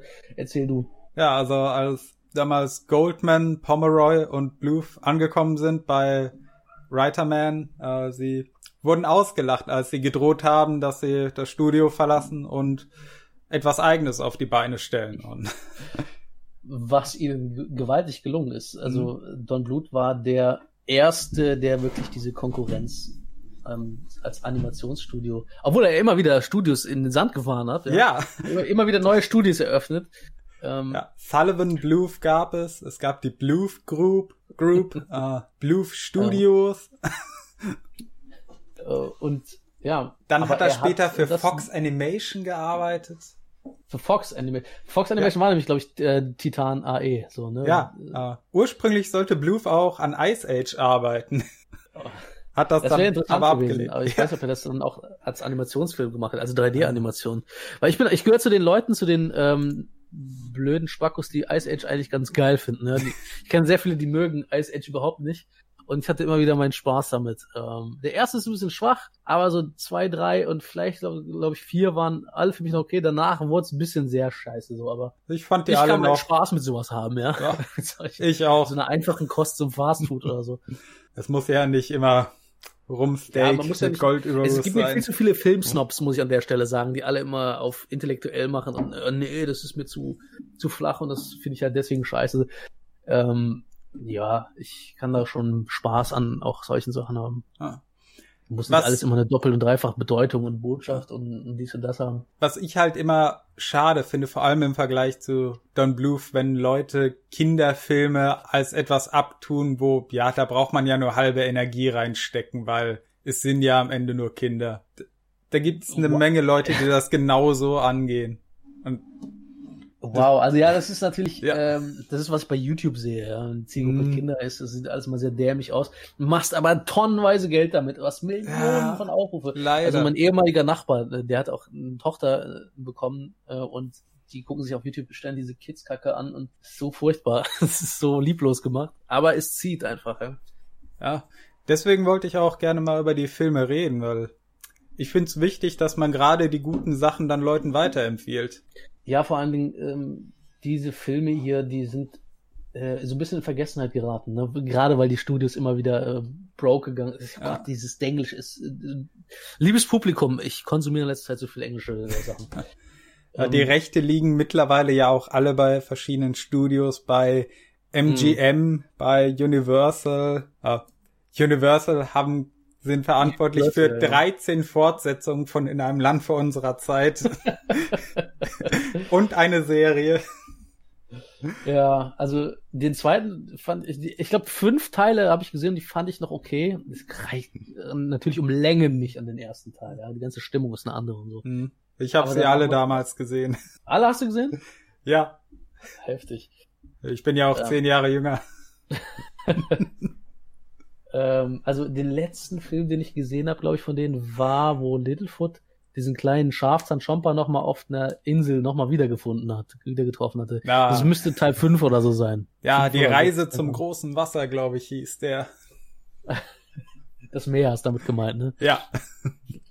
Das finde ich aber süß, ähm, dass sie das so beibehalten haben, diese Bezeichnungen, die noch sehr naiv und kindlich sind, sehr un, sind noch nicht so modern, sondern so, das, man hat noch keine Bezeichnung für die Welt, ja, die man erst entdeckt in, zu Zeiten der Dinosaurier. Hm. Ähm, ich fand bei dem ersten in einem Land vor unserer Zeit, das war auch eine der besten Darstellungen von kindlichen Charakteren. Ja, wie sie da die Welt langsam erfahren und entdecken und mit Pom mhm. Problemen konfrontiert werden. Ja, du hast recht. Also klar, pure Zustimmung ähm, ja. bei diesem Film. Das, da funktioniert einfach, einfach alles. Die bedrohliche Szene dann auch mit den Vulkanen, weil ich als Kind, ja, das ist vollkommen absurd. Hier in Deutschland musst du keine Angst vor Vulkanen haben, aber ich habe als Kind immer gedacht, boah, wenn ein Vulkan irgendwo ausbricht, mhm. ähm, was machst du denn? Wie schnell kann man mit dem Auto wegrennen von der Lava oder wegfahren oder so ein Quatsch, habe ich mir als Kind gedacht vollkommen absurde Vorstellung. Ja? Aber mhm. äh, trotzdem, es hat funktioniert, dass es in solchen Filmen das Kindliche angesprochen hat, ja, die Bedrohlichkeiten ne, durch Sümpfe oder durch ähm, Vulkanausbrüche und so. Mhm. Ähm, und das, die Reaktion von Kindern darauf, wie sie die Welt beschreiben um sich herum, meinst du wahrscheinlich, ja? Ja, und mhm. wie sie miteinander umgehen. Mhm. mhm. Die Konkurrenz ja. zwischen Cera und Littlefoot, die sture Cera. Mhm. Da fand ich es auch schön, dass äh, es nicht so einseitig war manchmal. Ja. Nicht, mhm, dass eine so Seite. Es war in, in Facetten. In, äh, mhm. Ja, nicht, dass einer von beiden immer richtig war und der oder die andere falsch, sondern immer so ein Wechsel. So. Mhm. Ja, was ein furchtbares Klischee ist äh, in vielen eher schlechteren Filmen oder Serien, ne? wenn es den einen Motherfucker gibt, der immer alles richtig kann, ja, der mhm. die Hauptfigur immer der ähm, Sheriff Tollst ist. Was ich so ein bisschen mit dem stereotypischen Prinzen verbinde in Disney-Filmen. Vor allen Dingen, der, der Prinz wird immer als Ideal dargestellt, der aber nie irgendwie einen Charakter hat. Aber die Rolle findet ihn trotzdem immer steil, ja. Also, die hm. hat kaum irgendeine Beziehung zu dem, aber die will ihn unbedingt haben. Das ist bei Ariel nämlich auch so der Fall. Ja. Die sieht ihn einmal und dann, dann tanzt der Typ da rum und dann ja. findet sie ihn äh, richtig scharf und dann ist alles, was sie will, ist Mensch werden und so heilige Scheiße, Mädel. Du weißt ja gar nicht, wie der ist. Vielleicht ist er ja, äh, weiß nicht, vielleicht schneidet der die Schuppen ab oder so, wenn ja. du ihn siehst. Die guten männlichen Charaktere bei Disney, das waren ja immer eher die Außenseiter, so Tarzan, der bei den Affen aufgewachsen ist, äh, Aladdin, der Dieb, äh, Robin Hood natürlich. Robin Hood ist auch so alt, ne? Das ja. denkt man gar nicht. Ähm, wenn, ja also die sind ja alle nochmal aufbereitet worden, als ich auch jung war, da waren die schon alt, aber sind dann nochmal neu rausgekommen, glaube ich, und dann ins Kino, glaube ich, nochmal, auf jeden Fall auf Videokassette, VHS, ähm, ich glaube, das hast du gar nicht mehr mitbekommen, oder? VHS-Zeiten? Ganz kurz, sorry. Ich habe noch die letzten pinkeln. Jahre davon mitbekommen. Okay. ich bin der Idiot, hätte eben pinkeln gehen sollen. äh, ich bin sofort wieder da. Okay, bis gleich. Wo hab ich die eben unterbrochen? Ich glaube, ich hatte meinen Punkt zu Ende erzählt. Ähm, aber noch was anderes, was ich erwähnen wollte. Ähm, es gibt eine Sprecherin, die hat sowohl bei In einem Land vor unserer Zeit als auch bei Charlie mitgesprochen. Ja, die, äh, du meinst die Synchronsprecherin von Ducky. Ja. Wahrscheinlich, äh, die auf tragische Weise von ihrem Vater, glaube ich, getötet worden ist oder so, ne? Ja, Judith Barcy. Da wollte ich dich nämlich fragen, ob du die Geschichte kennst, weil was ich sehr, sehr grausam nicht. und traurig ist. Ich glaube, die war sehr jung noch, ne? Ähm, Zehn Jahre alt. Sie Zehn Jahre alt. Hat bei ein paar ähm, Sitcoms mitgespielt, war im vierten Teil von Der Weiße Hai zu sehen, hat in diesen beiden Filmen mitgesprochen und ja, ihr Vater hat dann einen erweiterten Suizid begangen, also sich und seine ganze Familie umgebracht. Äh, das ist äh, wirklich echt tragisch, weil. Ja. Mh. Hm. Das habe ich neulich erst erfahren, nachdem ich den Film nochmal gesehen habe und uff. Gut, dass ja. ich das früher nicht wusste. Ich habe das äh, mal am Rand irgendwie, hat das mal jemand erwähnt in irgendeinem YouTube-Video, Do Dokumentation über Synchronsprecher oder sowas, ja. Ich weiß nicht mehr ganz. Und, und letztens hat mir das jemand nochmal im Detail erklärt, erzählt. Ist schon abgefuckt. Hm. Es gibt ja mittlerweile sehr viele ähm, Videos auch zu Synchronsprechern, die mittlerweile verstorben sind oder so weil wir, glaube ich, auch die erste Generation sind, die das überhaupt so richtig mitbekommen, ähm, weil früher äh, Generation vor unserer Zeit gab es halt auch noch nicht so viel in dem Sinne von ähm, so viele Stars oder Stimmen und die man von klein auf als Kind ein begleitet haben. Und wir merken das richtig krass, ähm, wie um uns herum unsere Kindheits nicht Idol, das klingt komisch, also das, was uns in der Kindheit begleitet hat, ähm, die Stimmen, die man gehört hat, die alle langsam nach und nach alle nicht mehr da sind. So, ja. Mhm. Hat man ja auch sehr viele äh, Schauspieler in der letzten Zeit gehabt. Ich glaube, äh, weiß nicht, Bud Spencer ist das jetzt ist auch schon eine Weile mittlerweile her. Ne? Ja. äh, Synchronsprecher von Homer Simpson. Äh, das sind so nur ein paar berühmte Sachen jetzt, aber so viel im, im Hintergrund sind da Leute nicht mehr, ähm, nicht mehr unter uns, die äh, ja, mich zumindest sehr stark geprägt haben in der Kindheit. Weil da hatte man noch kein Internet, ja. Da, da hatte man, hat man Serien geschaut, äh, Cartoons und Filme und so. Ja, Habe ich auch noch gemacht. Ich war jemand, der erst spät zum Internet dazugekommen ist. Ja, ich kam erst mit 15, 16 zum Internet. 15, ja. Ähm, ah, bei mir ähnlich.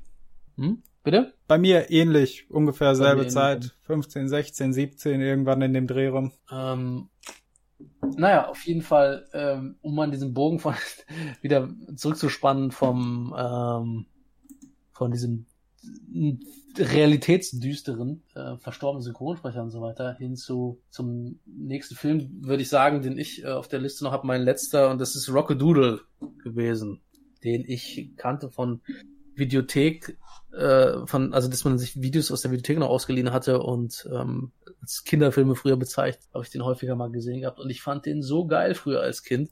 Als ich den vor kurzem mal gesehen habe, dachte ich, oh, wie du eben schon gesagt hast, der ist sehr schnell vorbei. Mhm. Äh, und ähm, ja, und diese Dinge, die man als Kind als Highlights empfunden hat, die sind heutzutage sehr schnell äh, übersehen fast schon im Film. Ne? Aber das ist halt der ja. Unterschied von so einem Kindergehirn, das alles für dem, für das alles irgendwie äh, etwas Aufregendes ist, jedes kleine Detail. Und das, an was ich mich noch erinnere, ist, äh, wo ich mich sogar falsch erinnert habe. Dachte nämlich immer, die hatten früher in diesem, in dieser Show, ähm, wo die da in Las Vegas waren, ähm, wo sie sich als Pinguine vergleicht haben, das wäre immer Pizza, die sie gegessen hat. Das war aber Lasagne, habe ich äh, letztens festgestellt. Und ich hatte immer in Erinnerung, dass das so richtig geile Pizza war mit so richtig Fäden vom Käse, die sich so gezogen haben. Ähm, aber auch da habe ich mich falsch erinnert. Ähm, aber also wie ist denn die Prämisse bei, bei Rocket Doodle? Das finde ich nämlich auch wieder ziemlich süß gemacht. Also die Prämisse ist, dass es einen Hahn gibt, der kräht, damit die Sonne aufgeht. Den Chanticleer.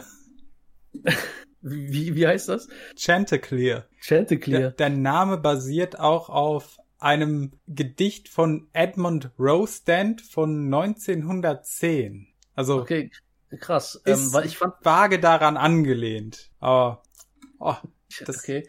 Äh, also der heißt auf, auf Deutschen kennt ich das heißt wird Sir Rock genannt. Der ist ja. so ein Hahn, ein Junggesellenhahn, der so ein bisschen an Elvis angelehnt ist, hm. ähm, der auf seinem Bauernhof da richtig gut ankommt bei den Ladies und weil er morgens früh kräht, geht die Sonne auf. Und eines Morgens kommt irgendein Typ an, der ihn davon abhält zu krähen. Und dann äh, geht die Sonne trotzdem auf und alle halten ihn für einen Versager und dann haut er ab aber kurz nachdem er abhaut, ähm, geht die Sonne unter, verschwindet und das Land wird in Dunkelheit und Regen gestürzt. Und die Eulen ähm, haben dadurch, weil Eulen in, in diesem äh, ja, in dieser Geschichte Angst vorm Licht haben, die werden nämlich auch von Taschenlampen und sowas abgeschreckt, als nachtaktive Wesen, ähm, gewinnen dann so langsam immer mehr die Oberhand. Äh, und diese, ich finde, diese Prämisse gefällt mir einfach unheimlich. Ja? Das ist so, das sind so süße kleine Mikro-Ideen, ähm, aus der man dann eine, eine Geschichte spannen kann, die anders als bei vielen modernen Filmen, die versuchen immer so eine Größe, so eine Blockbuster-Dimension mhm. zu reißen.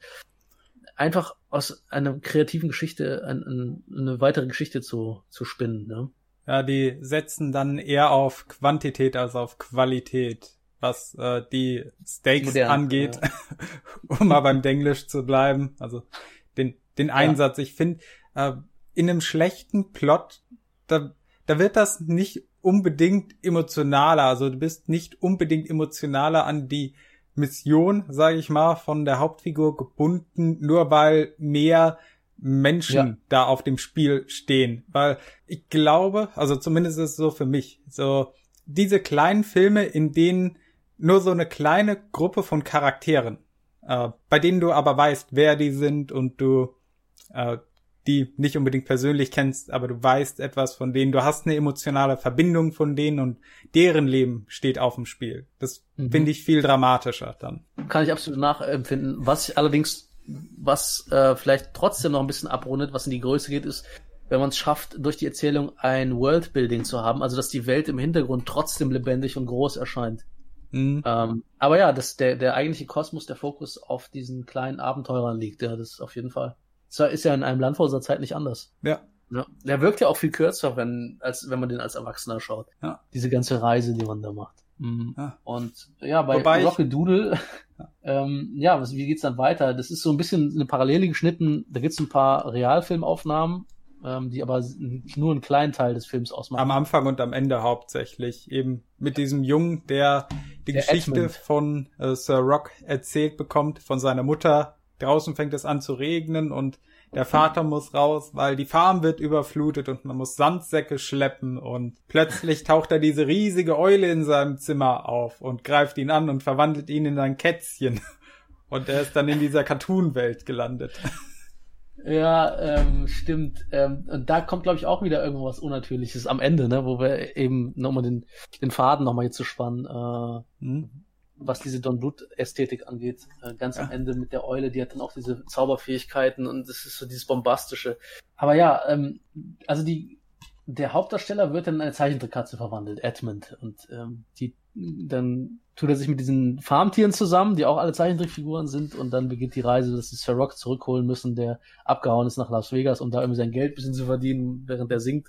Ähm, wo sich herausstellt, dass gar nicht so einfach ist, ihn zu bekommen und da eine sehr lustige antagonistische Eule gibt, die die immer wieder töten will. Ähm, ja, dieser kleine Piepmatt.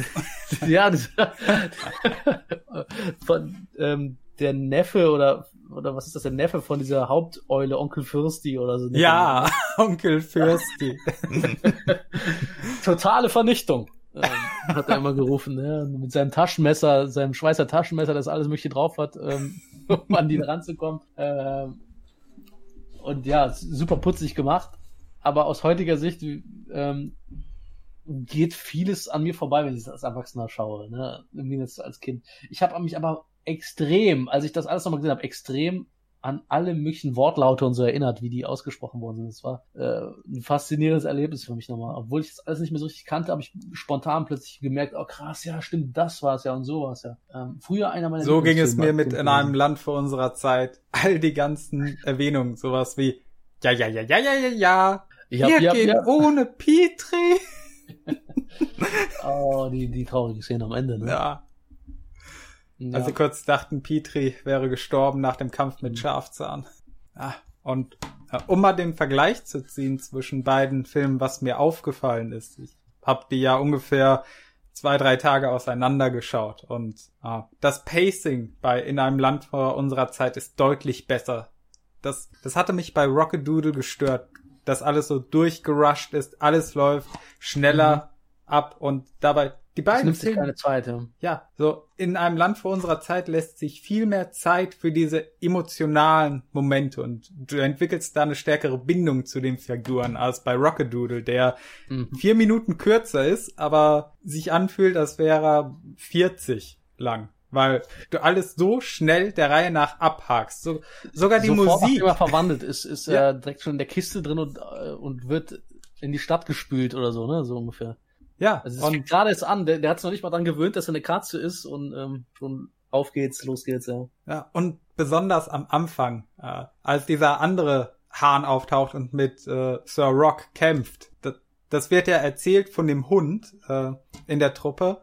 Partout oder Partout oder ja. wie das ja genau. Dass ich die Schuhe nicht zubinden kann. Ja, äh, das wurde auch erst nachträglich eingefügt nach einem Testscreening als zu viele Leute gesagt haben, sie konnten dem Plot nicht folgen von dem Film. Ja, ähm, okay, krass, das wusste ich nicht, aber es, äh, jetzt gerade, wo ich drüber nachdenke, wo du mir das sagst, man hätte sich auf dieser Farm tatsächlich mehr Zeit nehmen können, um kennenzulernen, wer wer ist und wie die sind, wie die miteinander umgehen. Ja, da hätte man ja. bestimmt noch 10 Minuten, 15 Minuten ähm, reinbauen können an Geschichte. Ja, für mich hat sich der Film, nachdem ich ihn nochmal gesehen habe, angefühlt, als wäre quasi mitten in der Produktion das Geld ausgegangen und man hat sich, der Fall war ja, und man hat sich dann gesagt, okay, wir haben jetzt so viel, sagen wir mal 80 Prozent vom Film fertig. Wir nehmen das jetzt, schneiden das zusammen und legen eine Erzählstimme drüber, damit die Leute kapieren, was passiert. Ist ja nicht so gewesen, aber das war der Eindruck, den ich davon hatte. Ja, es ist ja nicht ganz falsch, ne? Es waren ja schon die Zeiten, wo dann Blut auch wieder Problem, wo das Geld wieder ausging und ähm, der Film war ja, ja auch ein riesiger Flop. Mhm. Ja, was ich aber auch nicht ganz so verstehe. Also so schlecht fand ich den jetzt nicht. Wie gesagt, ich hatte richtig Spaß als Kind bei dem zu gucken. Und auch, auch aus, aus heutiger Zeit noch eine Empfehlung, wenn man mal sonntags irgendwie Zeit hat, sich den mal anzugucken. Schadet jetzt auch nicht unbedingt. Äh, hm. Aber es ist halt ähm, nicht der stärkste von den Filmen von Don Bluth. Vor allen Dingen, wenn man kurz davor noch in einem Land von unserer Zeit oder Five oder so gesehen hat, hm. Dann äh, ist es schon eher schwieriger. Aber ich meine, man, man hat sich doch auch schon viel schlechtere Filme angeguckt auf Super RTL, die irgendwie zur die zehntausendste Weihnachtsgeschichte oder so ja. in irgendeinem Zeichentrickformat oder so. Oh, ne, ähm, also dahingegen, ähm, vor allen Dingen, wie gesagt, ich mag diese winzige kreative Prämisse, die den Film einleitet. Ähm, mhm. Das ist einfach außergewöhnlich, das hast du sonst normalerweise ähm, nicht. Vor allen Dingen, wie gesagt, nicht in Disney-Filmen. Du hast häufig diese klischeehaften Abenteuer und das hast du selbst bei Rockadoodle nicht so richtig. Und das mhm. finde ich halt sehr positiv, dass es immer irgendwie so ein bisschen anders ist, als wenn man, wie man es erwartet. Und so simpel, ganz einfach. Ja, es ist nicht. Vielleicht auch ähm, nochmal erwähnt, äh, das hat nichts mit, ähm, mit Don Bluth zu tun, aber es ist ein ähnlicher Stil von dem Zeichentrickfilm äh, Felinos in New York. Ich weiß nämlich nicht, ob der zu irgendeiner Gruppe gehört oder ich kenne die Leute nicht, die das da äh, daran gezeichnet haben oder so. Aber der Film hat auch zum Beispiel sehr viel richtig gemacht in der Richtung. Der hat eine sehr süße Idee gehabt, ähm, wie dieser Dinosaurier am Anfang gefangen wird, um den Plot dahin zu kriegen, dass er mit irgendwelchen, also ein Außerirdischer findet den Dinosaurier, füttert ihn mit äh, Intelligenz, Cornflakes oder so. Mhm. Und, und die, das hat irgendein irgendein, weiß ich, Professor hat diesen, äh, dieses Alien, dieses Außerirdische ähm, beauftragt, das zu tun, damit die Kinder in ihrem Leben mal echte Dinosaurier sehen können und, äh, und dann hat er Dinosaurier zusammengesammelt, die er den Menschen zeigen will. Das war so ähm, die Prämisse des Films. Und also, das war halt auch, ja. ähm, es ist unvorstellbar, dass ein Disney-Film sowas macht. So, so mhm. es sind eigene kleine Ideen, die man äh, versucht da umzusetzen. Ja. Mhm. Also zwischen dem Film und Don Bluth gibt's äh, quasi um eine Ecke eine Verbindung. Aha. Also zu vier Dinos in New York, denn der Film wurde von Emblem Entertainment erstellt. Äh, Emblem vier war Dinos das. New York, also ja. von, von Steven Spielberg die Firma. Ja. Äh, ah, krass, okay. Das ja dann auch äh, Fievel als Maskottchen hatte. Mhm, mh. Und ja, okay, was wusste ich gar nicht. Das, das, ich dachte, das wäre nochmal ganz äh, abhängig davon. Aber das würde total viel erklären, weil Steven Spielberg der Ästhetik ein bisschen gefolgt ist von Don Blut ähm, mhm. in den Animationen, was auch Sinn ergibt, also weil er hat's ja, äh, war ja sehr fasziniert von ihm, deswegen ist er ja auf ihn aufmerksam geworden. Ähm, ja. anders, aber anders als Disney, aber hat Steven Spielberg hat nicht mehr viel daraus gemacht, oder? Ähm, heutzutage hört man nichts mehr davon. Ich glaube, das Unternehmen hat sich irgendwann aufgelöst oder wurde aufgekauft. Ja.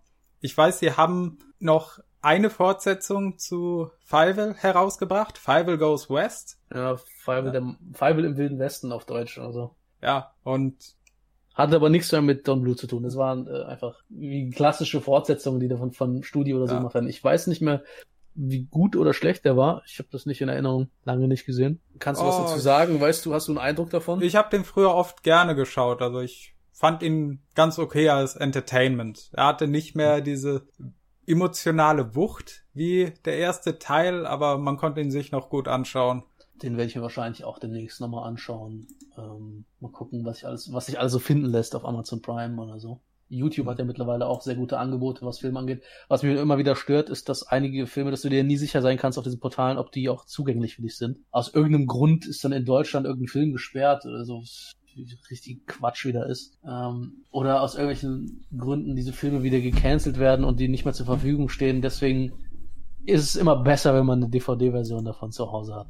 Und ich sage mhm. ja, bewusst DVD, weil für viele dieser Filme gibt's gar keine Blu-rays, weil diese schon so alt sind und auch ähm, keine Studios wie Disney dahinter stehen, die diese Filme wieder neu aufwerten und äh, neu verkaufen wollen auf Blu-ray und so. Ja, das Beste, was du dann hast, ist eine DVD und eine VHS. Ich glaube, keiner von uns wird mehr diese Technologie zu Hause stehen haben, die eine Videokassette abspielen können.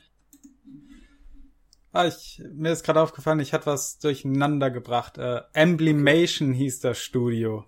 Ja, das, das ist ja von Emblem Entertainment. Ja, also das Emblem, war eine Tochterfirma. Mhm, Und das ist, äh, das hat Steven Spielberg gegründet. Das ja. ist schon richtig. Ja, gegründet 89, aufgelöst 97. Früher, also Emblem hatte ja früher dieses E.T. Ähm, ähm, Maskottchen, ne? Mit dem Fahrrad und E.T. vorne in diesem Fahrradkorb drin. Ja. Wo der Mond im Hintergrund ist, ja. Und das Studio hat insgesamt drei Filme gemacht in dieser Zeit. Und das war's, oder? Ja. Uh, Five Goes West, We Are Back, A Dinosaur Story, also Vier Dinos in New York und Balto.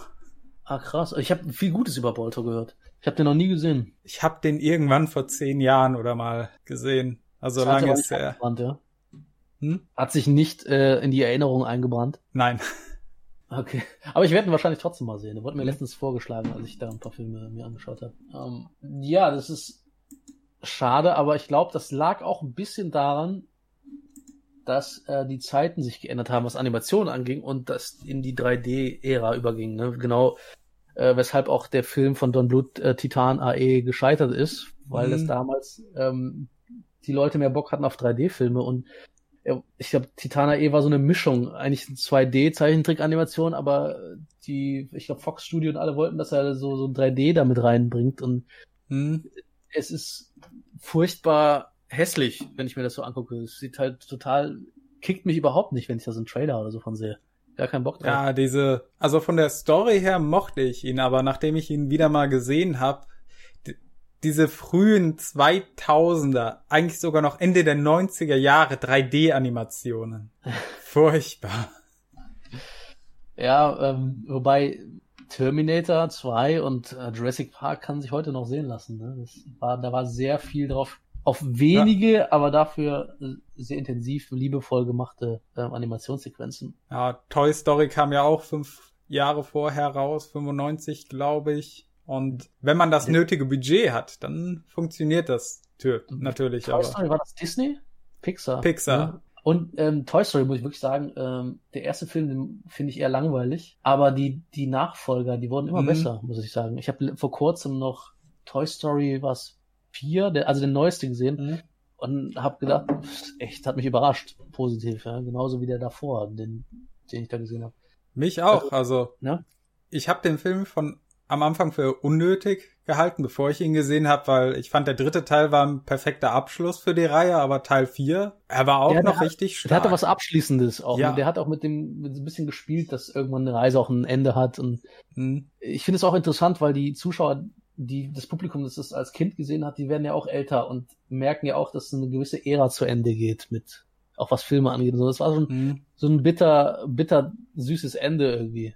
Was viele Filme in letzter Zeit haben. Äh, Ich will nicht zu sehr spoilen, aber wenn ich mir Logan angucke und so, Großartig. äh, verdammt geiler Film, aber auch dieses bitter süße, ja, dass Mhm. die Ära äh, zu Ende ist und so. Ähm, Allerdings- Einen Film hatte ich noch auf dem Schirm, einen Zeichentrickfilm. Genau. Der nämlich auch ähnlich, eine ähnliche Ästhetik hat wie Don Bluth, aber nicht von Disney ist und nicht von Don Bluth ist. Und das, äh, ich, das ist mit so einem Toaster auf so einem Schrottplatz. Kennst du den? Ah, der tapfere kleine Toaster. Ich habe das in Erinnerung, dass der ziemlich geil war, als ich den mal im Fernsehen gesehen habe. Ich weiß es aber nicht mehr, wie so ein so etwas, so wie so ein surrealer Traum, ob man nicht richtig weiß, ob man es geträumt hat oder gesehen hat. Äh, und äh, ja, Empfehlung auch an dem Film, aber das ist, äh, wie gesagt, das ist nicht Don Bluth. Ne, Das fällt mir gerade nur dazu ein zur Ästhetik, weil ich es zum hundertsten Mal wieder unterbrochen habe. Kein Problem. ähm, ja, also Titan AE mh, war ein richtiger Flop. Ne, und der hat, glaube ich, auch dafür gesorgt, dass Fox äh, das direkt äh, geschlossen hat oder so, ne? Das, das Studio dafür oder so. Oder wie war das? Ah, wenn, ich glaube, es war so ähnlich. Ich kenne mich gerade nicht gut genug mit der Geschichte von Fox auf, aus. Naja, Fox hat ähm, damals ähm, Don Bluth sozusagen Geld angeboten, also dafür, also sozusagen als Produzent sich angeboten. Dann hat, soweit ich weiß, in der Reihenfolge Don Bluth fand was Fantasia oder was Anastasia oder irgendwie sowas, irgend so Film, der mich zu wenig interessiert. Wahrscheinlich tue ich dem Film Unrecht, aber weil es für mich so von außen äh, so aussieht wie so ein Cinderella-Film oder sowas, wovon ich zu viele von Disney irgendwie kenne. Also Äh. zwischen Rockadoodle und Titana E kamen noch fünf Filme von ihm. Fünf Filme! Ja, Okay, äh, dann hau mal raus, weil das habe ich gar nicht auf dem Schirm. ja. Äh, wusste ich vorher auch nicht. Einige davon habe ich jetzt zum ersten Mal gesehen. Zum Beispiel Däumeline gab es da von Kennt man 1994. natürlich. Ja, ja. Ja, äh, das, das war der erste Film, bei dem ich mir gedacht habe, okay, äh, jetzt versucht Bluth quasi hier Disney den Leuten äh, von Disney direkt Konkurrenz zu machen Ja. und zu sagen, ich erzähle jetzt auch mal so ein Märchen und äh, ja, nicht Disney, nicht Disney zu sein, ist natürlich Quatsch, aber er wollte Ja. versuchen, Disney mit ihren eigenen, in ihrer eigenen Handschrift auch noch zu schlagen, so. Ja, Ne? Was Da haben dann auch hat. die Probleme angefangen. Wundervollen Stil gehabt. ja, das, das verstehe ich auch nicht, warum er dann irgendwann gesagt hat, äh, klar, Rockadoodle war kein großer Erfolg, äh, da kam auch vom Studio Druck, dass er das Ganze kinderfreundlicher gestalten sollte. Deswegen in diesem heißen Atem der Eule von Onkel Fürsti sind dann so Glitzersterne und Funkelzeug noch mit dabei, anstatt einfach nur dieser heiße, rot-glühende Atem, damit es nicht so bedrohlich ist. Ästhetik, es sieht so geil aus. Ja. Und Däumeline war halt genau diese typische Disney-Geschichte. Auch mm. basierend auf einem alten Märchen. Ich glaube von Hans Christian Andersen. Der Däumelinchen, ich glaube, das kennt man, oder? Also, ja. also das kann ich schon als Kind, die Geschichte von Däumelinchen. Ja. Und auch tausendfach in irgendwelchen Zeichentrickfilmen mal verfilmt von unterschiedlichen, habe ich so in Erinnerung als Kind, wie auf Super RTL oder so, wo das lief. Unterschiedliche Varianten. Ja, ich ich habe den Film neulich zum ersten Mal gesehen und mir gedacht, ich verstehe. So? Nicht so gut? Nein, da, das ist das Problem, es ist wieder diese typische Geschichte. Däumeline trifft ihren Feenprinzen, sie kennen sich drei Stunden lang, sind Hals über Kopf verliebt, die beiden werden getrennt. Däumeline versucht ihn wiederzufinden und gerät dann an, ja, an Haufen von Gegenspielern und es klingt sehr nach Disney, ja. Ja, sehr. So. Vor allen Dingen, ähm, da fällt mir ein, ich habe letztens die Shrek-Reihe nochmal gesehen und äh, Shrek spielt ja sehr mit diesem Klischee und macht sich darüber lustig, mhm. über dieses ewig, ewig gleiche Prinzessinnen. Ja, äh, Jeffrey mhm. Katzenberg war es, glaube ich, der frühere Chief Executive, ich glaube, von Disney, also jedenfalls ein hohes Tier, der dann rausgegangen ist irgendwann und äh, dann auch Disney den Kampf erklärt hat mit Shrek. und gewonnen so, hat. Das ist ja. Äh, genial, ja. Vor allem, die sind ja ziemlich erfolgreich, ne? Ähm, ja. Ist, warte mal, was, die sind von DreamWorks, ne? Ja. Weil DreamWorks ist, glaube ich, auch ähm, von Steven Spielberg, beziehungsweise Steven Spielberg hat irgendwas damit zu tun. Mhm. Mit, mit der Firma, als Animationsfirma. Ja, so, äh, David Katzenberg und äh, ich weiß gerade nicht mehr, wie er mit Vornamen hieß, Eisner, der andere. Die okay. haben dann äh, Disney die Leitung übernommen vom Unternehmen. Äh, ich weiß gerade nicht mehr warum, aber Katzenberg ist dann raus und äh, hat dann DreamWorks mitgegründet und war offenbar wie Don Bluth auf äh, Konfrontation aus und hat mit Shrek dann auch gewonnen.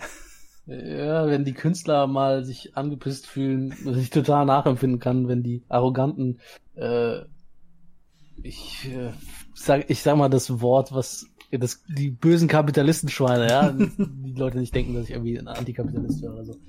Aber ähm, dann, äh, ich kann das super nachvollziehen, ja. Die nervigen Oberbosse, ähm, die mhm. einem Künstler, die nicht die nötige Freiheit geben wollen, die sich nicht trauen, ähm, nicht Schema F zu fahren und mal Kreatives, was anderes durchgehen zu lassen, ja. Mhm. Totale Sympathie für. Allerdings, Bluth war nicht der einzige, aber der erste, der sich halt getraut hat, Disney in der mhm. Form die Stirn zu bieten und der auch gewonnen hat. Also so gesehen hat er quasi als erster anderen Leute. Ja. Danach kam ja äh, DreamWorks mit Shrek, Pixar dann auch. Ja, Pixar wurde aber von Disney aufgekauft. Ja. Das ist die, ähm, die Disney-Firma dafür, für die Animationsfilme. Ja. Ähm, aber was zusätzlich noch danach kam, ist Illumination, glaube ich, heißt das. Ja, und die, die haben mit diese, den Minions. Minion-Filme so gemacht. Pets auch noch. Ah. Und ich gehöre auch zu diesen schrecklichen Leuten, äh, die diese Minion-Filme ziemlich geil finden. also ich find, ähm, und ich einfach unverbesserlich, die Teile, alle drei Teile, finde ich alle ganz geil. Und dann diesen Minion-Film auch noch dazu. Den Minion-Film und den dritten Teil habe ich noch nicht gesehen. Ich kenne leider nur die ersten beiden, ich einfach unverbesserlich. Die sind natürlich nicht ganz so stark, wie wenn du das erste Mal die ersten Teile siehst, aber sie sind immer noch gut genug, wo du sagst, äh, es hat sich gelohnt, dass ich den am Wochenende geguckt habe. Ist meine, zumindest für mich. Dann werde ich denen mal eine Chance geben. ist halt dasselbe nochmal verpackt, ne? Hm. Ja. Jedenfalls bei Däumeline hat mich auch gestört. Äh, sie haben eine Menge Charakter, also im Original eine Menge Sprecher übernommen aus anderen Disney-Filmen. Äh, den Sprecher von Jago aus Aladdin haben sie hier für, ah, für, ja. für einen der Antagonisten. Sie haben für den Feenkönig, ah, ich weiß den Namen gerade nicht mehr, den Sprecher von Ariels Vater, äh, Riton, ne? ja, genau, geholt. Und ich glaube, auch Däumeline wurde von einer dieser Disney-Prinzessinnen gesprochen. Okay. Ich glaube, mhm. es könnte sogar auch Ariel gewesen sein, aber, aber, ich bin mir nicht sicher. Aber es ist ja auch logisch, oder? Wenn du schon eine gewisse Connection zu diesen Leuten hast, dann denkst du dir ja gut, dann kann man an Synchronsprecher gut rankommen, die eine hohe Qualität haben. Mhm. Ja. Ob man das jetzt so sehen will, dass es auch ein Versuch war von Disney, ähm, Disney mit ihrer Disney-Formel zu schlagen, weiß ich nicht in, in dem Bereich, aber kann man interpretieren, ja. Ich fand den auf jeden Fall, es war einer der schwächeren Filme von Blue. Nicht von der Animation her, aber von der Geschichte. So. Mm. Uh, Rocket Doodle war durchgehetzt und teilweise deswegen nicht ganz so kohärent zu verfolgen. Aber Däumeline äh, war langweilig. Ah, okay, ich kann dazu nichts mehr sagen. Ich habe die Finale nicht gesehen, die jetzt, weil ich habe die nicht auf dem Schirm. Ich wusste nicht, dass da noch fünf Filme zwischenliegen. Was hast du noch neben nach Däumeline? Der Zaubertroll. Habe ich definitiv alles, ähm, weil ich wegen Don Blut nochmal nachgeguckt habe, äh, sagen, mir, sagen mir die Filme alle was, aber auch nicht gesehen. Es sah aber auch nicht so interessant aus, als ich mir das mal auf Amazon Prime oder wo das war, mir angeguckt habe, den Trailer. Ach. Oder auf YouTube, ich weiß nicht mehr. Ich habe gesehen, für zwei Euro hat man gebraucht eine DVD mit Däumeline und Zaubertroll bekommen und ich habe mir gedacht, okay, ein Euro pro Film, das kannst du machen. Sehr gut, ja. Und auch hier hat sich nicht wirklich gelohnt, finde ich. Die, die Animation mal, war gut. Okay, nicht mal die vergroschene. Ja. es ist halt die Geschichte, ja. Die Hauptfigur, der Troll, dessen Name ich schon wieder vergessen habe. Äh, also es gibt da ja. diese böse Trollwelt im Untergrund und ja, alles, was Menschen schlecht und eklig finden, ist für Trolle natürlich super, aber dann hast du diesen einen Troll, der halt äh, total glücklich und gut drauf ist und einen grünen Daumen hat und überall Pflanzen wachsen lassen kann und der wird dann natürlich aus der Gemeinde ausgeschlossen und landet im Central Park, wo er auf zwei Kinder trifft, mit denen er ja sich dann anfreundet. Die kleine mhm. Schwester, äh, der größere Bruder, der ziemlich angepisst ist, weil er, weil sein Vater arbeiten muss, statt mit ihm an See zu gehen, um sein Motorboot auszuprobieren. Und das bekommt dann die böse Trollkönigin mit und die kämpfen dann gegeneinander und der Troll fängt an zu singen und bringt dem Jungen bei, äh, du musst nur fest genug an deine Träume glauben, dann wirst du es auch schaffen. Und ah, okay. es hatte ein paar sehr, ja, schöne Bilder, aber die Charaktere waren alle flach. Die Musik war nicht sonderlich spannend und Gab es nicht zu der Zeit auch einen Film, wo Don Bluth nicht mal wollte, dass sein Name auf dem Film steht? Das war, war der, der ein Jahr danach kam. Äh, okay, du weißt also schon Bescheid. Ja, es The Pebble and the Penguin. Es, ich glaube, das ist, da ist sehr viel bei diesen Filmen, die, die danach alle kommen, die, die du jetzt gerade aufzählst, ähm, wo sehr viel Geldprobleme da waren. Es ist jetzt nur eine Vermutung von mir. Ähm, das ist sehr gut möglich. Keine Produzenten hatte, nachdem das mit Titana eh alles so schief gelaufen ist. Titana E kam erst danach. Es kam erst danach? Okay, ja. okay. Aber, ja gut, aber, ähm, ne, dann eine andere Vermutung habe ich nicht, als dass da sehr viel Geldprobleme dann da passiert sind. Also als wenn du deinen eigenen Namen nicht auf deinen Film schreiben willst, dann muss da irgendwas passiert sein. Ja. Uh, Pebble and the Penguin ist auch der einzige Film aus der Liste, den ich jetzt nicht nochmal geschaut habe, weil ich konnte als Kind schon wenig mit dem anfangen. Ah. Ach so. Ich meine, das muss man dem Film lassen. Er hat äh, Tim Curry in der Rolle eines muskelbepackten Pinguin. Äh, also Tim Curry ist der Schauspieler, der früher S gespielt hat, den Clown. Oder? Ja, und äh, genau. Frankenfurter in der Rocky Horror Picture Show. Okay. Ähm, und das war der Film, wo, ähm, wie gesagt, Don Blut keinen Bock hatte. Und, oder auch die, die Leute, die Produzenten, seine Kumpels, ne, dass die Namen da draufstehen. Ne? Das, ja, das hat man dann rausgelassen das sagt ja schon sehr viel ja. darüber, dass diese Filme nicht, ähm, nicht kein, also dass sie so unerfolgreich waren, weil es da intern irgendwelche Probleme gab und nicht, weil es am mangelnden Talent lag oder so, ja, sondern irgendwie hat die Leute da, die haben sich was anderes vorgestellt, als was am Ende dabei rausgekommen ist äh, hm. wahrscheinlich auch viele Leute, die damit äh, mitbestimmen wollten in dem Film oder so. Aber das ist viel Spekulation. Ähm, so, das, äh, ich, ich weiß es nicht. Ich kenne ja. keine Details. Ich weiß auch, in einem Podcast hatte Don Bluth mal einen Auftritt, da hatte er erwähnt, äh, wenn er auf Troll in the Central Park, also den Zaubertroll zu Deutsch, äh, zurückguckt, sagt er auch, äh, das Projekt war viel zu schnell rausgehauen. Wir haben uns nicht gut genug ums Skript gekümmert. Wir hätten den Charakteren mehr Tiefe geben können, vor allem der Hauptfigur und so weiter. Mhm. Also er erkennt das auch als einen seiner schlechteren Filme an. Das glaube ich auch schon, das hat er wahrscheinlich damals auch alles schon gemerkt, beim, als die Dinger dann rauskamen.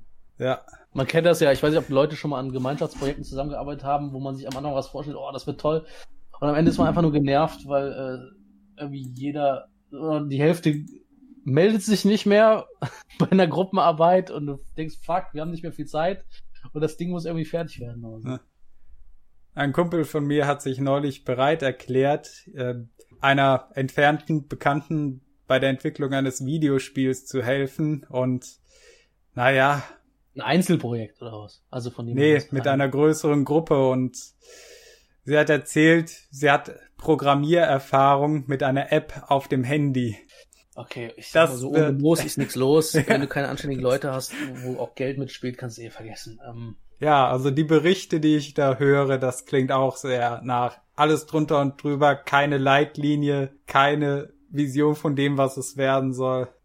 Ich habe ja auch mal versucht, äh, ein Team zusammenzustellen für Zeichentrick. Ähm, ich habe nach zwei Wochen gemerkt, dass den meisten Menschen jemals, die ich im Leben kennengelernt habe, irgendwie die nötige Leidenschaft fehlt, Arbeit in etwas reinzustecken. Mhm. Und auch das Selbstbewusstsein, hinter solchen Sachen zu stehen, dass man eine Verantwortung dann am Ende dafür sowas hat.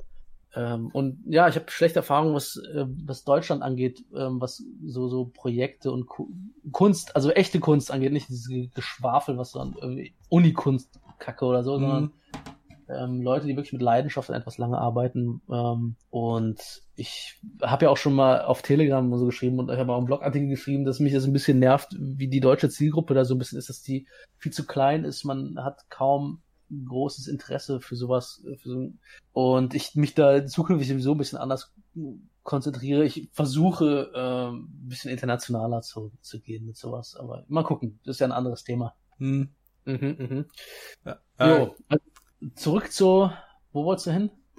Also, zu Pebble and the Penguin kann ich noch den grundlegenden Plot erklären. Es geht halt um diesen einen Pinguin, der verhindern will, dass seine Verlobte Tim Curry heiratet und mehr habe ich nicht dazu im Gedächtnis. Okay. Er hatte irgendwie einen nervigen, dauernd aggressiven Sidekick, der versucht hat, ihm zu helfen. Und ja, das, der ist immer so ein bisschen hin und her zwischen ich hasse dich und du bist mein bester Freund. Oh, warte mal, da gibt's doch, da gibt's doch eine psychologische Bezeichnung für, oder? Ja. Ich bin gerade am überlegen. Bipolar? Nee, das meine ich nicht mal. Es gibt aber auch diese Zundere-Charaktere. Kennst du die vom Anime oder so? Also ja, ja. Geht das in die Richtung? Ich bin mir äh, nicht sicher. Das wird aber eher bei äh, dem Love Interest verwendet als bei Freunden. Äh, okay, ach so, okay. Keine Ahnung. Ja, seine ähm, Verlobte war ziemlich blass vom Charakter her. Die Pinguin-Olle? Ja. Ja, das klingt so doof, ne, weil man, äh, ich schwärme ja eigentlich von diesen Filmen, aber ich kenne diese Filme äh, nicht wirklich, ja. Und es waren halt Zeiten ähm, des Untergangs leider von Don Bluth, weil solche Filme auch unfassbare Kosten verursachen. Oh ja. Es teilweise vier Jahre Produktion oder so, ne? Für, vor allen Dingen damals mit den alten Techniken und viel Geld verschlungert. Äh, aber das Ganze hat noch ein sehr, sehr positives Happy End, beziehungsweise ein offenes Ende und da kommen wir, glaube ich, am Ende aber erst zu, ne? Ja. Vor Titana E kamen noch zwei andere Filme im Tandem daher. Einmal Anastasia, der Film, mhm. mit dem er wirklich gesagt hat, ich will Disney auf ihrem eigenen Terrain schlagen. Den, den meinte ich, glaube ich, auch ja. eben, äh, als ich in Anastasia das verwechselt hatte mit Fan Fantasia. Mhm. Wobei mir eingefallen ist, es gab äh, noch ein anderes ähnliches Projekt wie Fantasia, das Don Bluth machen wollte, das aber nicht zustande kam. Das war irgendwann in den 80ern hat ja Michael Jackson die Musikrechte aufgekauft an allen Beatles-Songs. Okay. Und er hatte die Idee, zusammen mit Don Bluth etwas wie Fantasia zu erschaffen, nur mit der Musik der Beatles. Das ist ja geil, okay. Das Projekt ist gescheitert, weil die noch lebenden Beatles alle verweigert haben, dass äh, der Film Bilder von ihnen verwenden darf. Also. Alter, was ist denn mit solchen Leuten los, ja, Mann? das wäre sicher richtig toll geworden, aber. Ich, ob das wirklich die Beatles wollten, nicht wollten, oder ob das irgendwelche Plattenfirmen da nicht wollten, weil sie Geld rausschlagen wollten oder so. Das ist halt immer die Frage. Irgendwelche Leute, denen die Rechte daran gehören. Ja. Ah. Bildern. So wie ja. ich es halt gehört habe, ging es darum, dass die verbleibenden Beatles nicht ihre Bildrechte an ihrem Gesicht abgeben wollten für den Film. Ah, das ist ja so scheiße, Mann. Das ist ja so billig. Ja. Ah, das ist, kommt nicht sympathisch. Ich finde eher geil, wie das ein Michael Jackson sich denkt, ach, mach mal einen Zeichentrickfilm mit den ja. Typen da zusammen. Oh, ich kauf mal alle Beatles-Songs. das muss auch eine gewaltige Summe damals gewesen sein. Ja, ja der Typ hatte so viel Geld. Mhm. Ja, äh, Anastasia. Interessante Geschichte, so äh, vor dem Hintergrund der russischen Revolution. Basiert auch teilweise auf einer Verschwörung oder urbanen Legende, dass Anastasia, also die Prinzessin, die Tochter des Zaren äh, Nikolaus, äh, Nikolas II., angeblich die Revolution überlebt haben und immer noch äh, irgendwo da draußen sein soll. Okay. Und äh, Rasputin in diesem Film äh, wird natürlich als der böse Wahnsinnige dargestellt, während, nun ja, er war damals sehr beliebt beim Königshaus. Also ein sehr enger Vertrauter der Königin, auch seiner Tochter. Äh, und das hat mich sehr an dieses eine Märchen mit den 13 Feen erinnert. Ähm, Dornröschen, ja, das war's. Die 13. Fee, die dann nicht eingeladen war, weil der König nur zwölf Tellerchen hatte goldene Teller für die Fee. So hat man uns das mal erzählt. Also nicht im Film, aber so hat man mir das Märchen mal erzählt. Mhm. Und dass die Hexe dann gesagt hat, ich verfluche deine Tochter, sie wird sich an ihrem 16. Geburtstag oder so an einer Spindel stechen und sterben und die zwölfte Fee hat dann gesagt, äh, aber sie sollen nicht wirklich sterben, sondern nur in einen langen, hundertjährigen Schlaf fallen oder so. Also, dass jede dieser Feen einen Wunsch äußern durfte oder eine Verwünschung, besser gesagt. Und das hat mich sehr daran erinnert, dass dann Rasputin, der im realen Leben ja eigentlich Vertrauter des Zaren war, dann da reinmarschiert ist wie die dreizehnte Fee. okay. Mhm. Ja, und dann kam natürlich die russische Revolution. Ah. Anastasia mhm. erleidet Amnesie, landet in einem Waisenhaus und gerät an zwei Betrüger, die äh, nach einer Schauspielerin suchen, die die Tochter äh, der Königin spielen soll, denn sie wollen die Tochter, die immer noch, äh, die Mutter, die immer noch nach ihrer Tochter sucht, betrügen, ihr quasi eine falsche Anastasia unterjubeln, um die, den Finderlohn abzukassieren, geraten dann aber an die echte Anastasia. Okay. also, ähm, wie gesagt, ich habe äh, den Film nicht gesehen. Ich kann leider nicht viel zu sagen. Ich fand ihn in Ordnung. Also, er war kein Würdest Reinfall. du dann an die Zuschauer eine Empfehlung abgeben für den Film? Er ist historisch weit von der Realität entfernt, aber das kennt man ja auch von Disney, dass sie sich Freiheiten nehmen. Äh, man könnte ja auch sagen, neue Interpretationen. Ja. Und die Dinge ja auch nicht immer gleich und langweilig dann irgendwann sind. Ja. Man kann es sich ansehen, auf jeden Fall. Es ist unterhaltsam. Und ich glaube auch der Film von Bluth, der am Ende am meisten eingespielt hat, mit 140 Millionen oder so, die er weltweit gemacht hat. Wow, okay. Ja. Aber wahrscheinlich, weil das Thema auch eher für Erwachsene äh, interessant war, ne?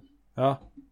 Deswegen war wahrscheinlich auch Feivel der Mauswanderer so ein bisschen interessant damals. Hm. Durch die Thematik, die man als Kind gar nicht mitbekommt oder die auch überhaupt nicht ähm, großartig zum Tragen kommt, sondern nur in der äußeren Erscheinung. Aber mhm. ich glaube, das ist doch dann Erwachsene dann äh, schon eher berührt dann. Ja.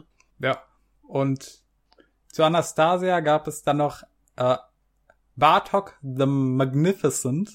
Abgeleitet von Fantasia, ja. Von Anastasia. Anastasia, Entschuldigung. Ja. Bartok mhm. war nämlich der Sidekick der Comic Relief von Rasputin, eine kleine Albino-Fledermaus. Ah ja, ja, ja, ja. Hab ich auch jetzt noch vor kurzem beim Recherchieren noch äh, ja. mitbekommen. Ja. Einer, ich glaube, der einzige Film von Bluth, der je direkt auf DVD veröffentlicht wurde und nicht im Kino erschien. Und ja, was soll ich sagen? Ich hab ihn nie gesehen. Vielleicht irgendwann mal vor etlichen Jahren im Fernsehen. Ich ah. glaube, ich habe ihn auch, also er lief immer mal im Fernsehen, aber ich habe den, ich hatte kein großartiges Interesse daran, den zu schauen. Irgendwann mal an irgendeinem Sonntag oder so. In meinem kleinen Kinderzimmer mit einem kleinen Röhrenfernseher. Mhm. Bei mir ist es auch meistens so gewesen, dass ich gar nicht so richtig die Filme und Serien geschaut habe, die dann so im Fernsehen liefen, sondern den ganzen Tag mit irgendwas beschäftigt war, gezeichnet habe oder so und dann lief im Hintergrund irgendwie der Fernseher in meinem Zimmer. Ähm, das war bei mir oft so mit diesen Sitcoms, die Mitte bis Ende der 2000er Jahre so liefen. Oh ja, ja das hatte ich auch häufig noch, aber ähm, die mochte ich alle nicht so. Ich finde die alle immer sehr deprimierend und alle sind irgendwie immer Loser und so, ja. Mhm. Und das, dieses typisch schlechte Männerbild. Ist, der, alle sind irgendwie fette Homer Simpson Vater oder Loser, die nichts drauf haben. Das hat ja angefangen mit El Bundy auch. Mhm. Ja, fand ich nie geil. also ich mag ich hab, halt nicht äh, Loser immer dabei zuzugucken, wie sie ablosen. Deswegen hat mich das auch immer gestört bei Donald Duck. Der hat halt immer verloren. Ich habe gedacht, boah, hoffentlich äh, packt er jetzt einen von diesen scheiß Eichhörnchen und bricht denen das Genick. Weil, äh, ja, es, es tat mir immer so leid. Der wurde ja fertig gemacht bis zum geht nicht mehr, der Donald Duck in seinen Filmen und Serien. Ich hatte da früher immer meinen Spaß dran. Also großer El Bundy-Fan. Das war übertrieben dargestellt, ja. Ich weiß nicht, wenn wir autistische Zuschauer haben, nicht alles ganz so wörtlich nehmen, ja. Das ist also ein bisschen äh, als übertriebener Gag gemeint. Mhm. Ich will nicht wirklich, dass Donald Duck in seinen Zeichentrickfilmen irgendwelchen Eichhörnchen das Genick bricht. Ja, das es kommt dann irgendwann in der Donald Duck-Verfilmung von Zack Snyder. Also, ähm, Bar Bartok, ne? Ja. So, und danach kam? Titana E. Dann kam die Katastrophe mit den halb 3D-Animationen, die äh, einfach aus ästhetischer Sicht, nee, das ist einfach nicht schön. Und das hat ja dann auch, ich glaube, zum letzten Mal alles ruiniert gehabt, ne? War mhm. das der letzte Film? Ja, der letzte ah, Film, den er bisher gemacht hat. Äh, also in der Liste, die ich gerade vor mir habe, mhm. hieß es, er hat noch äh, ein Musikvideo zu dem Lied Mary von den Scissor Sisters gedreht und Gift of the Hopoe, wenn man das so ausspricht, ein Kurzfilm von 2009. Aber ja, mhm. Titana E war bisher sein letzter großer mhm. Kinofilm. Vor äh. 21 Jahren. Ja, ähm, das klingt ja wie so ein bitteres Ende, ne? aber genau, was ich eben schon angeteased habe, das Interessante und Coole ist, dass er vor einiger Zeit, vor zwei Jahren oder so, ähm, ein Kickstarter-Projekt, glaube ich, gestartet hat. Und das letzte Update, was es gab, ist aus September 2020, ähm, dass Don Bluth tatsächlich ein eigenes Studio wieder neu gründen will. Mhm. Wovor ich richtig, das heißt Angst habe, aber was, was mir so, so schwer im Magen liegt, ist die Vorstellung, dass heutzutage alles politisiert wird. Und darauf habe ich keinen Bock. Mhm. Ich glaube nicht, dass ein, ein, Künstler wie er da auch Bock drauf hat, dass das über zu, zu politisieren. Vor allem, weil er auch aus der alten Schule kommt und ein böser alter weißer Mann ist quasi. Mhm. Ähm, Vor allem mit die, seinem Hintergrund im eher äh, religiös aufgewachsenen Bereich. Ja, ähm, aber also ich hoffe nicht, dass das sehr einfließt, aber du weißt ja nie, wie die Studios oder so oder mhm. irgendwelche Leute, die sich damit einmischen, die Produzenten, die Geldgeber, was die alles dann wieder verlangen in, ne, in ihren Verträgen oder so. Ähm, aber ich hoffe auf das Beste und es wäre wirklich cool, vor allen Dingen, wenn er es in der alten Technik machen würde, wie früher, ja. ja. Also ich vermute mal, sie werden es heute digital machen, einfach weil es günstiger ist. Also, aber wenn es, wenn die nah rankommen an das, was wie es früher aussah, ja. Mhm. Was wolltest du sagen? Ja, das ist ja der große Traum, den er immer noch verfolgt das äh, 2D-Animationen wieder groß macht. Also, dass da dieser Markt wieder bedient wird. Denn ich glaube, das wird nie ganz aussterben. Ja. Ich glaube, das ist etwas, was zeitlos, ähm, zumindest ich finde, empfinde das so. Wenn ich das auf YouTube irgendwelche Zeichentrick-Animationen sehe, finde ich die immer grundsätzlich cool, sei denn, die sind mir zu billig. Zu billig äh, nach Publikum gefischt mhm. und den Basic Normie-Interessen, dann mag ich es nicht. Ja. Oder zu einfach das Neueste, wenn jetzt irgendein neues Game rauskommt, man macht direkt dazu irgendeine billige, schnelle Animation, finde ich scheiße, aber mhm. in der Regel ist das ja nichts. Ich glaube, die meisten Menschen können damit was anfangen mit einem Zeichentrickfilm oder Serie mhm. oder einer Animation es ist selten, dass man sagt, das ist ja richtig scheiße oder so, oder? Ja. Also ich habe immer das Gefühl, solche Filme bleiben zeitlos durch diesen Zeichentrickstil. Im Gegensatz zu äh, veralterten 3D-Animationsfilmen, die oh, kann ja. man sich manchmal nicht mehr so ansehen. Ne? Aber, aber das wird sich auch ja. irgendwann ändern. Die werden, ich meine, wenn ich mir die neue Unreal Engine angucke, Unreal Engine 4, das sieht so krass aus teilweise. So ultra realistisch. Hm. Ähm, aber ja, wie gesagt, also dieses Zeichentrick ist eine Form des Stils, kann man eigentlich schon fast festhalten. Eine, ja. aus einer Epoche, aus einer gewissen Zeit und den kann man immer wieder bringen, finde ich. Und ich glaube nicht, dass das. Äh, es gibt wahrscheinlich Phasen, in denen das weniger beliebt ist oder so und vor allem, was sehr teuer alles immer ist zu machen. Mhm. Aber wenn sich Leute bereit erklären, dafür sehr viel Leidenschaft und Muße reinzustecken und ähm, auch nicht so darauf aus sind, die Millionen damit zu verdienen, die, die Ultramillionen, äh, wird es das immer wieder geben und auch ähm, sein Publikum dafür finden. Mhm. Ja. Aber vielleicht spreche ich da auch einfach nur aus einer sehr subjektiven Wahrnehmung, weil ich das selber sehr mag. Und man sieht es ja, weil ich ja selber sowas auf YouTube versuche, auch wenn es bei mir äh, sehr politisch angehaucht äh, war bisher, ähm, was, wo, wo ich das Gas von runternehmen will, weil ich da auch merke, das ähm, passt mir alles nicht mehr so. Ich möchte gern ein bisschen subtiler mit allen Sachen werden, vielleicht, vielleicht auch Sachen, die überhaupt nicht politisch sind. Also ja, da kann ich mich noch dran Kram, ja? äh, erinnern. Du hattest in deiner Telegram-Gruppe ja mal geschrieben, dass du dich auch mehr äh, Richtung äh, Popkultur widmen wolltest. Du hattest mhm. mal von äh, Gaming oder sowas, glaube ich, erzählt. Ja, das, das sind vage Ideen. Ja, das, ähm, das war jedenfalls dann auch einer der Gründe, warum ich mir, als ich gesehen habe, dass du Don Blue magst, gedacht habe, komm, ich frag einfach mal, ob du Lust drauf hättest, hierher zu kommen und drüber zu reden. Ja, großartig. Ja, die meisten Leute halten mich da, glaube ich, auch für so einen sehr, sehr bösen Ultrarechten, der einfach nur alle Menschen äh, am liebsten einsperren und äh, ins Universum schießen will oder so, glaube ich. Ne? Das ist immer so, äh, die Menschen mit ihren Klischees und so. Mhm. Aber ähm, nee, alles äh, kannst du gar nicht. Ich glaube, um für sowas überhaupt ein Interesse zu haben, für das, was wir gerade besprochen haben, braucht man mindestens eine gewisse ähm, Portion Empathie, also eine gewisse Fähigkeit der Empathie, sonst ja. ähm, ist das nicht möglich. Also ich, die meisten Menschen können, oder viel, Normies haben, ähm, also mit einem Normalfaktor an Empathie, haben, glaube ich, nicht so ein hohes Interesse dran, wie auch an der Ästhetik von sowas, äh, wie, wie ich dann in dem Fall. Das behaupte ich jetzt einfach. Das ist einfach weniger, etwas weniger ausgeprägt. Nicht, dass das etwas Abwertendes oder irgendwas Bewertendes sein soll, sondern einfach praktisch ähm, dargestellt. Ja, und ich freue mich äh, darauf, ob, ob und wie und wann Don Bluth dann Don Bluth äh, nochmal was rausbringt. Ich bin richtig heiß jetzt nochmal nach dem Gespräch, mir nachher nochmal irgendwie einen Film, ein, zwei Filme davon äh, anzuschauen. Ähm, ich habe schon den ersten wieder vergessen, weil wir so viel gequatscht haben. Weißt du noch, was ich mir angucken wollte? Ansonsten gucke ich mir das Video nochmal an. Oder wann kommt das Video raus? Ach, das muss ich gucken. Das dauert noch eine Weile, ja. Ja, wenn ich überall Bilder einfüge, dann dauert das länger. Normalerweise so ein, ja, zwei Tage, wenn ich schnell bin. ähm, ansonsten. Ich will mal gucken, dass ich es noch nächste Woche rausbekomme. Oh, also, das wäre sehr schnell auf jeden Fall. Ich hoffe, dass ich es hinkriege. ja. ja. Ähm, also was seine aktuellen Projekte angeht von Bluth, habe ich gelesen, äh, er wollte ja ursprünglich zu Dragon Slayer noch einen Film machen. Film machen, genau, ja. ja. Ähm, da habe ich mitbekommen, offenbar hat das nicht so ganz geklappt, wie er sich das vorgestellt hat. Und äh, jetzt hat er einen Deal mit Netflix, die das Franchise als Realverfilmung umsetzen wollen mit Ryan Reynolds in der Hauptrolle.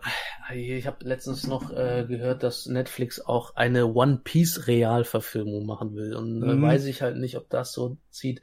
Das Ding ist, Aichiro Oda, also der Schöpfer von One Piece, soll da ähm, wirklich Befehlsgewalt drunter haben. Das heißt, es kann sehr gut sein dadurch, ähm, aber One Piece ist, wird für mich halt immer ein, ein klassischer Anime sein oder Manga, mhm. wenn man es äh, an die Wurzeln geht. Das ist ähm. ja auch so ein Wechsel, der irgendwann Anfang der 2000er Jahre so langsam stattgefunden hat, während die alten 2D-Animationsfilme aus dem Westen langsam dem 3D gewichen sind. Also der letzte große 2D-Animationsfilm von Disney war äh, Küss den Frosch oder so. Okay. Mhm. Irgendwann 2007 rum. Äh, quasi die Rolle haben hier Anime mittlerweile übernommen für mhm, diese ja, ja. 2D-Animation. Wobei das ist da sehr dominant. Waren, ne? Ab 2010 kam nicht mehr wirklich was. Ähm, es, es gibt immer noch Anime, die produziert werden, aber das deutsche Fernsehen, ähm, dem ist das wahrscheinlich auch zu teuer oder so. Die wollen Ah, viele Sachen. Ähm, ja, Anime findet er so auf Internetseiten statt Streaming, äh, Crunchyroll, Netflix. Crunchyroll, genau. Ja. Es gibt noch ein paar Anime-Serien, die irgendwann ausgestrahlt werden. Ich glaube, von so Untersendern der großen Gruppen da. Ähm, D-Max, glaube ich, oder sowas. Pro7 Max, glaube ich. Ja, Pro7 ja, Max. Äh, One Piece nämlich noch ähm, drauf, was ich sehr cool finde, dass sie das ja. so machen. Und die holen gerade, glaube ich, sogar relativ schnell auf, was die Synchronisation angeht. Die sind ziemlich schnell dabei. Ja. Aktuell, glaube ich, gerade. Es ist noch gar nicht so lange her. Also vor kurzem haben sie wieder neue Folgen synchronisiert gehabt. Aber ja, ähm, du hast da auf jeden Fall recht. Ja, die Animes haben das irgendwann übernommen. Es gab dann gar nicht mehr dieses ähm, westliche Zeichentrick. Du hast natürlich noch SpongeBob und sowas gehabt, aber SpongeBob ist auch, glaube ich, von 98 entstanden oder 2000 rum. Also die Ursprünge sind auch schon sehr alt eigentlich. Hm.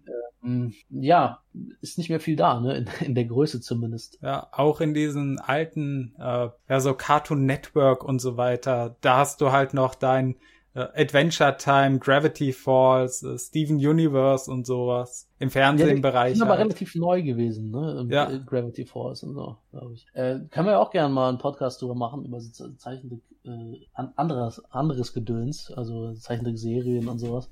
Gerne. Wenn du da Bock drauf hast. Ähm, ich muss halt Zeit dafür finden, ne, weil ich häufig äh, sehr, ich bin sehr beschäftigt ähm, als Selbstständiger und gleichzeitig Hobbys und so noch. Mhm. Aber äh, Gerne. War richtig cool, auf jeden Fall, das Thema Don Bluth, ähm, Don Bluth. Hm. Und äh, zu, äh, bevor wir abschließen, noch ein paar Sachen zu Titana E. Ah. Okay, hau raus.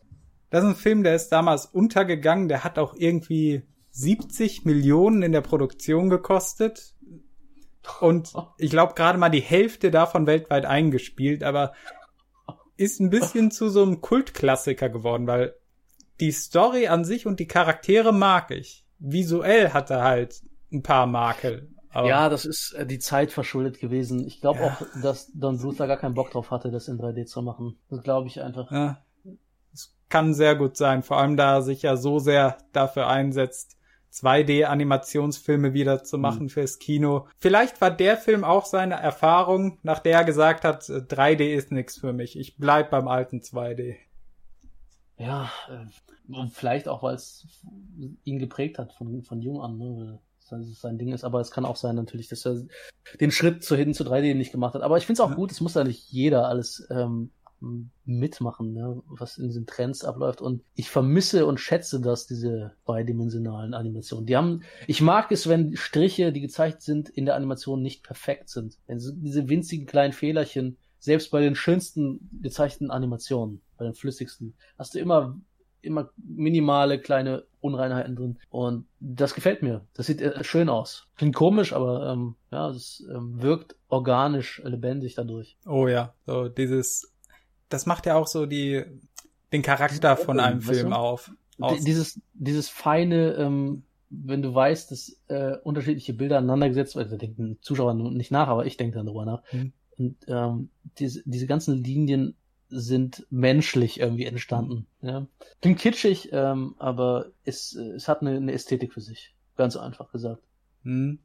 Und wenn dann auch natürlich noch so was Schönes dazu kommt wie ähm, ein Künstler, der das, der seinen Stil richtig hat, wie bei Don Bluth, äh, diese dieses Düstere noch dabei. Zum Beispiel auch bei Rockadoodle, das hab ich, haben wir eben noch nicht erzählt. Mhm. Am Ende, wenn er dann äh, er hat ja erst verlernt zu, zu singen und äh, zu krähen und ähm, am Ende schafft er es dann doch wieder zu krähen, um die Sonne aufgehen zu lassen. Und auch da hast du wieder dieses übergroße, dimensionale, übernatürliche mit diesen äh, Wolken und Explosionen und sowas. Die, ja. Und wie Sir Rock durch die Luft schießt, wie ein Komet, während er singt. Exakt, genau. Wobei das Gesinge dann schon wieder eher sehr witzig ist, ne? Ja. Kikiri, Kikiriki. So ungefähr mhm. fängt er an. ähm, ja, immer mit dem einen Auge als Kind schauen und dem anderen Auge als Erwachsener, ne, der Nostalgiebrille trägt. Mhm. So. Dann kann man, glaube ich, sehr viel Spaß damit haben. Ähm, und wenn ich äh, Kinder habe, werde ich meinen Kindern solche Filme auf jeden Fall zeigen. Das werde ich auch machen. Alles klar, dann ähm, würde ich sagen, war's das. Ähm, ja, wir haben jetzt gute drei Stunden aufgenommen. Ja, krass, ich hätte nicht, ich habe gedacht, wir werden nach einer halben Stunde fertig. das denkt man immer. ähm, ja, äh, ich bin auch nicht so gut in diesem Podcast-Gedöns, ja. Ähm, Oh, ich habe manchmal Tage, okay. da kann ich sehr gut flüssig reden und mir, mir poltern die Worte auch ziemlich gelungen aus dem Mund, aber häufig eher eher weniger. Ja, dann sage ich als doppelt und dreifach. Ähm, ich denke aber dem einen oder anderen Zuschauer wird das sicherlich schon gefallen, so einen Podcast mal gehört zu haben. Mhm. Weil da gibt's ja auch nicht so viele von, oder? Ich glaube, da freut man sich, wenn, wenn Leute so ein Interesse in dem Bereich haben. Ähm, so ein Thema, was noch nicht so häufig bedient ist, ist eigentlich immer ganz cool. Nur man findet das im Internet seltener dadurch, mhm. ähm, weil die Nachfrage auch nicht so hoch ist. Ne? Ja, die meisten Leute konzentrieren sich dann auch eher auf das große Angesagte. So, mhm. Wenn man jetzt mal schaut auf äh, den Bereich der Filmkritiker auf YouTube, hauptsächlich das, was im Kino halt gerade läuft und wenn irgendein neuer Franchise. Nicht ernst nehmen. Ich habe das Gefühl, diese Filmkritiker sind das alles äh, ist unauthentisch. Das ist ähm, alles ein Geschäft und Verträge untereinander und die trauen sich sowieso nicht, eine harsche Kritik an etwas zu bringen, ähm, weil sie sonst ihre Kunden verlieren würden. Ähm, also diese großen ganzen Kritiker sehe ich selber sehr skeptisch, sehe ich sehr kritisch. Ja, ein paar Ausnahmen gibt es, aber das auch eher im englischen Bereich. Ja, aber auch da habe ich meine Probleme. Ich habe jetzt zum Beispiel Red Letter Media oder so heißen die, glaube ich. Die machen viel über Star Wars, aber die finde ich dann auch eher sehr normie langweilig. Ich habe da meinen Favoriten, das ist eher Mauler. Kennst du wahrscheinlich auch. Oh ja. Also ich schaue beide eigentlich ganz gerne. Sowohl Red Letter Media als auch Mauler. Aber klar, die Mauler, Kritik, die Mauler anbringt, ist noch mal viel tiefer. Also. Und sie ist einfach authentisch ehrlich. Er erwartet hm. nicht irgendwie damit mit YouTube Erfolg sozusagen zu haben und ähm, dadurch Verträge von irgendwelchen Firmen zu kriegen und politisch korrekte Sachen zu sagen oder sowas. Bewusst lässt er Politik sogar weg und sowas, ja. Und, ähm, Mhm. Äh, finde ich, äh, also er wirkt eher wie jemand, der wirklich leidenschaftlich dahinter steckt, weil er bringt auch nicht jede Woche irgendwie ein Video raus, sondern es dauert manchmal Monate, da kommt ein halbes Jahr gar nichts. Ähm, und dann kommt plötzlich mal wieder äh, ein Video und da freue ich mich dann besonders drauf. Oh ja, ich weiß noch, als er die Kritik zu äh, Force Awakens angekündigt hat und gesagt hat, das werden irgendwie sechs Teile oder noch mehr und dann wartest du neun Monate darauf, dass der dritte Teil endlich mal erscheint. Ja, und die, die einzelnen Teile sind ja auch dreieinhalb Stunden lang oder so gefühlt, ja. Ja, ähm, ich glaube der letzte sogar vier. Und einen kleinen Shoutout vielleicht noch an englischsprachigen Kritikkanal, das ist Voxis Productions, ich weiß nicht, ob die Leute es kennen. Es ist so, so eine kleine Handpuppe, die so ein alter weißer Mann ist und die äh, ziemlich, ähm, ziemlich gelungen äh, und witzig das Ganze macht. Kann ich gerne unten verlinken, wenn du mir einen Link dafür gibst. Mache ich gleich, alles klar. Dann verabschiede ich mich vom Publikum für die Leute, die bis hier durchgehalten haben und ich hoffe, äh, wir hören uns nochmal und äh, quatschen über mal ein anderes Thema, ein alternatives. Bis dann. Ja, gerne wieder. Dann sage ich auch mal, ich hoffe, es hat euch Spaß gemacht, uns zuzuhören und wenn ja, dann hört man sich beim nächsten Mal. Ciao.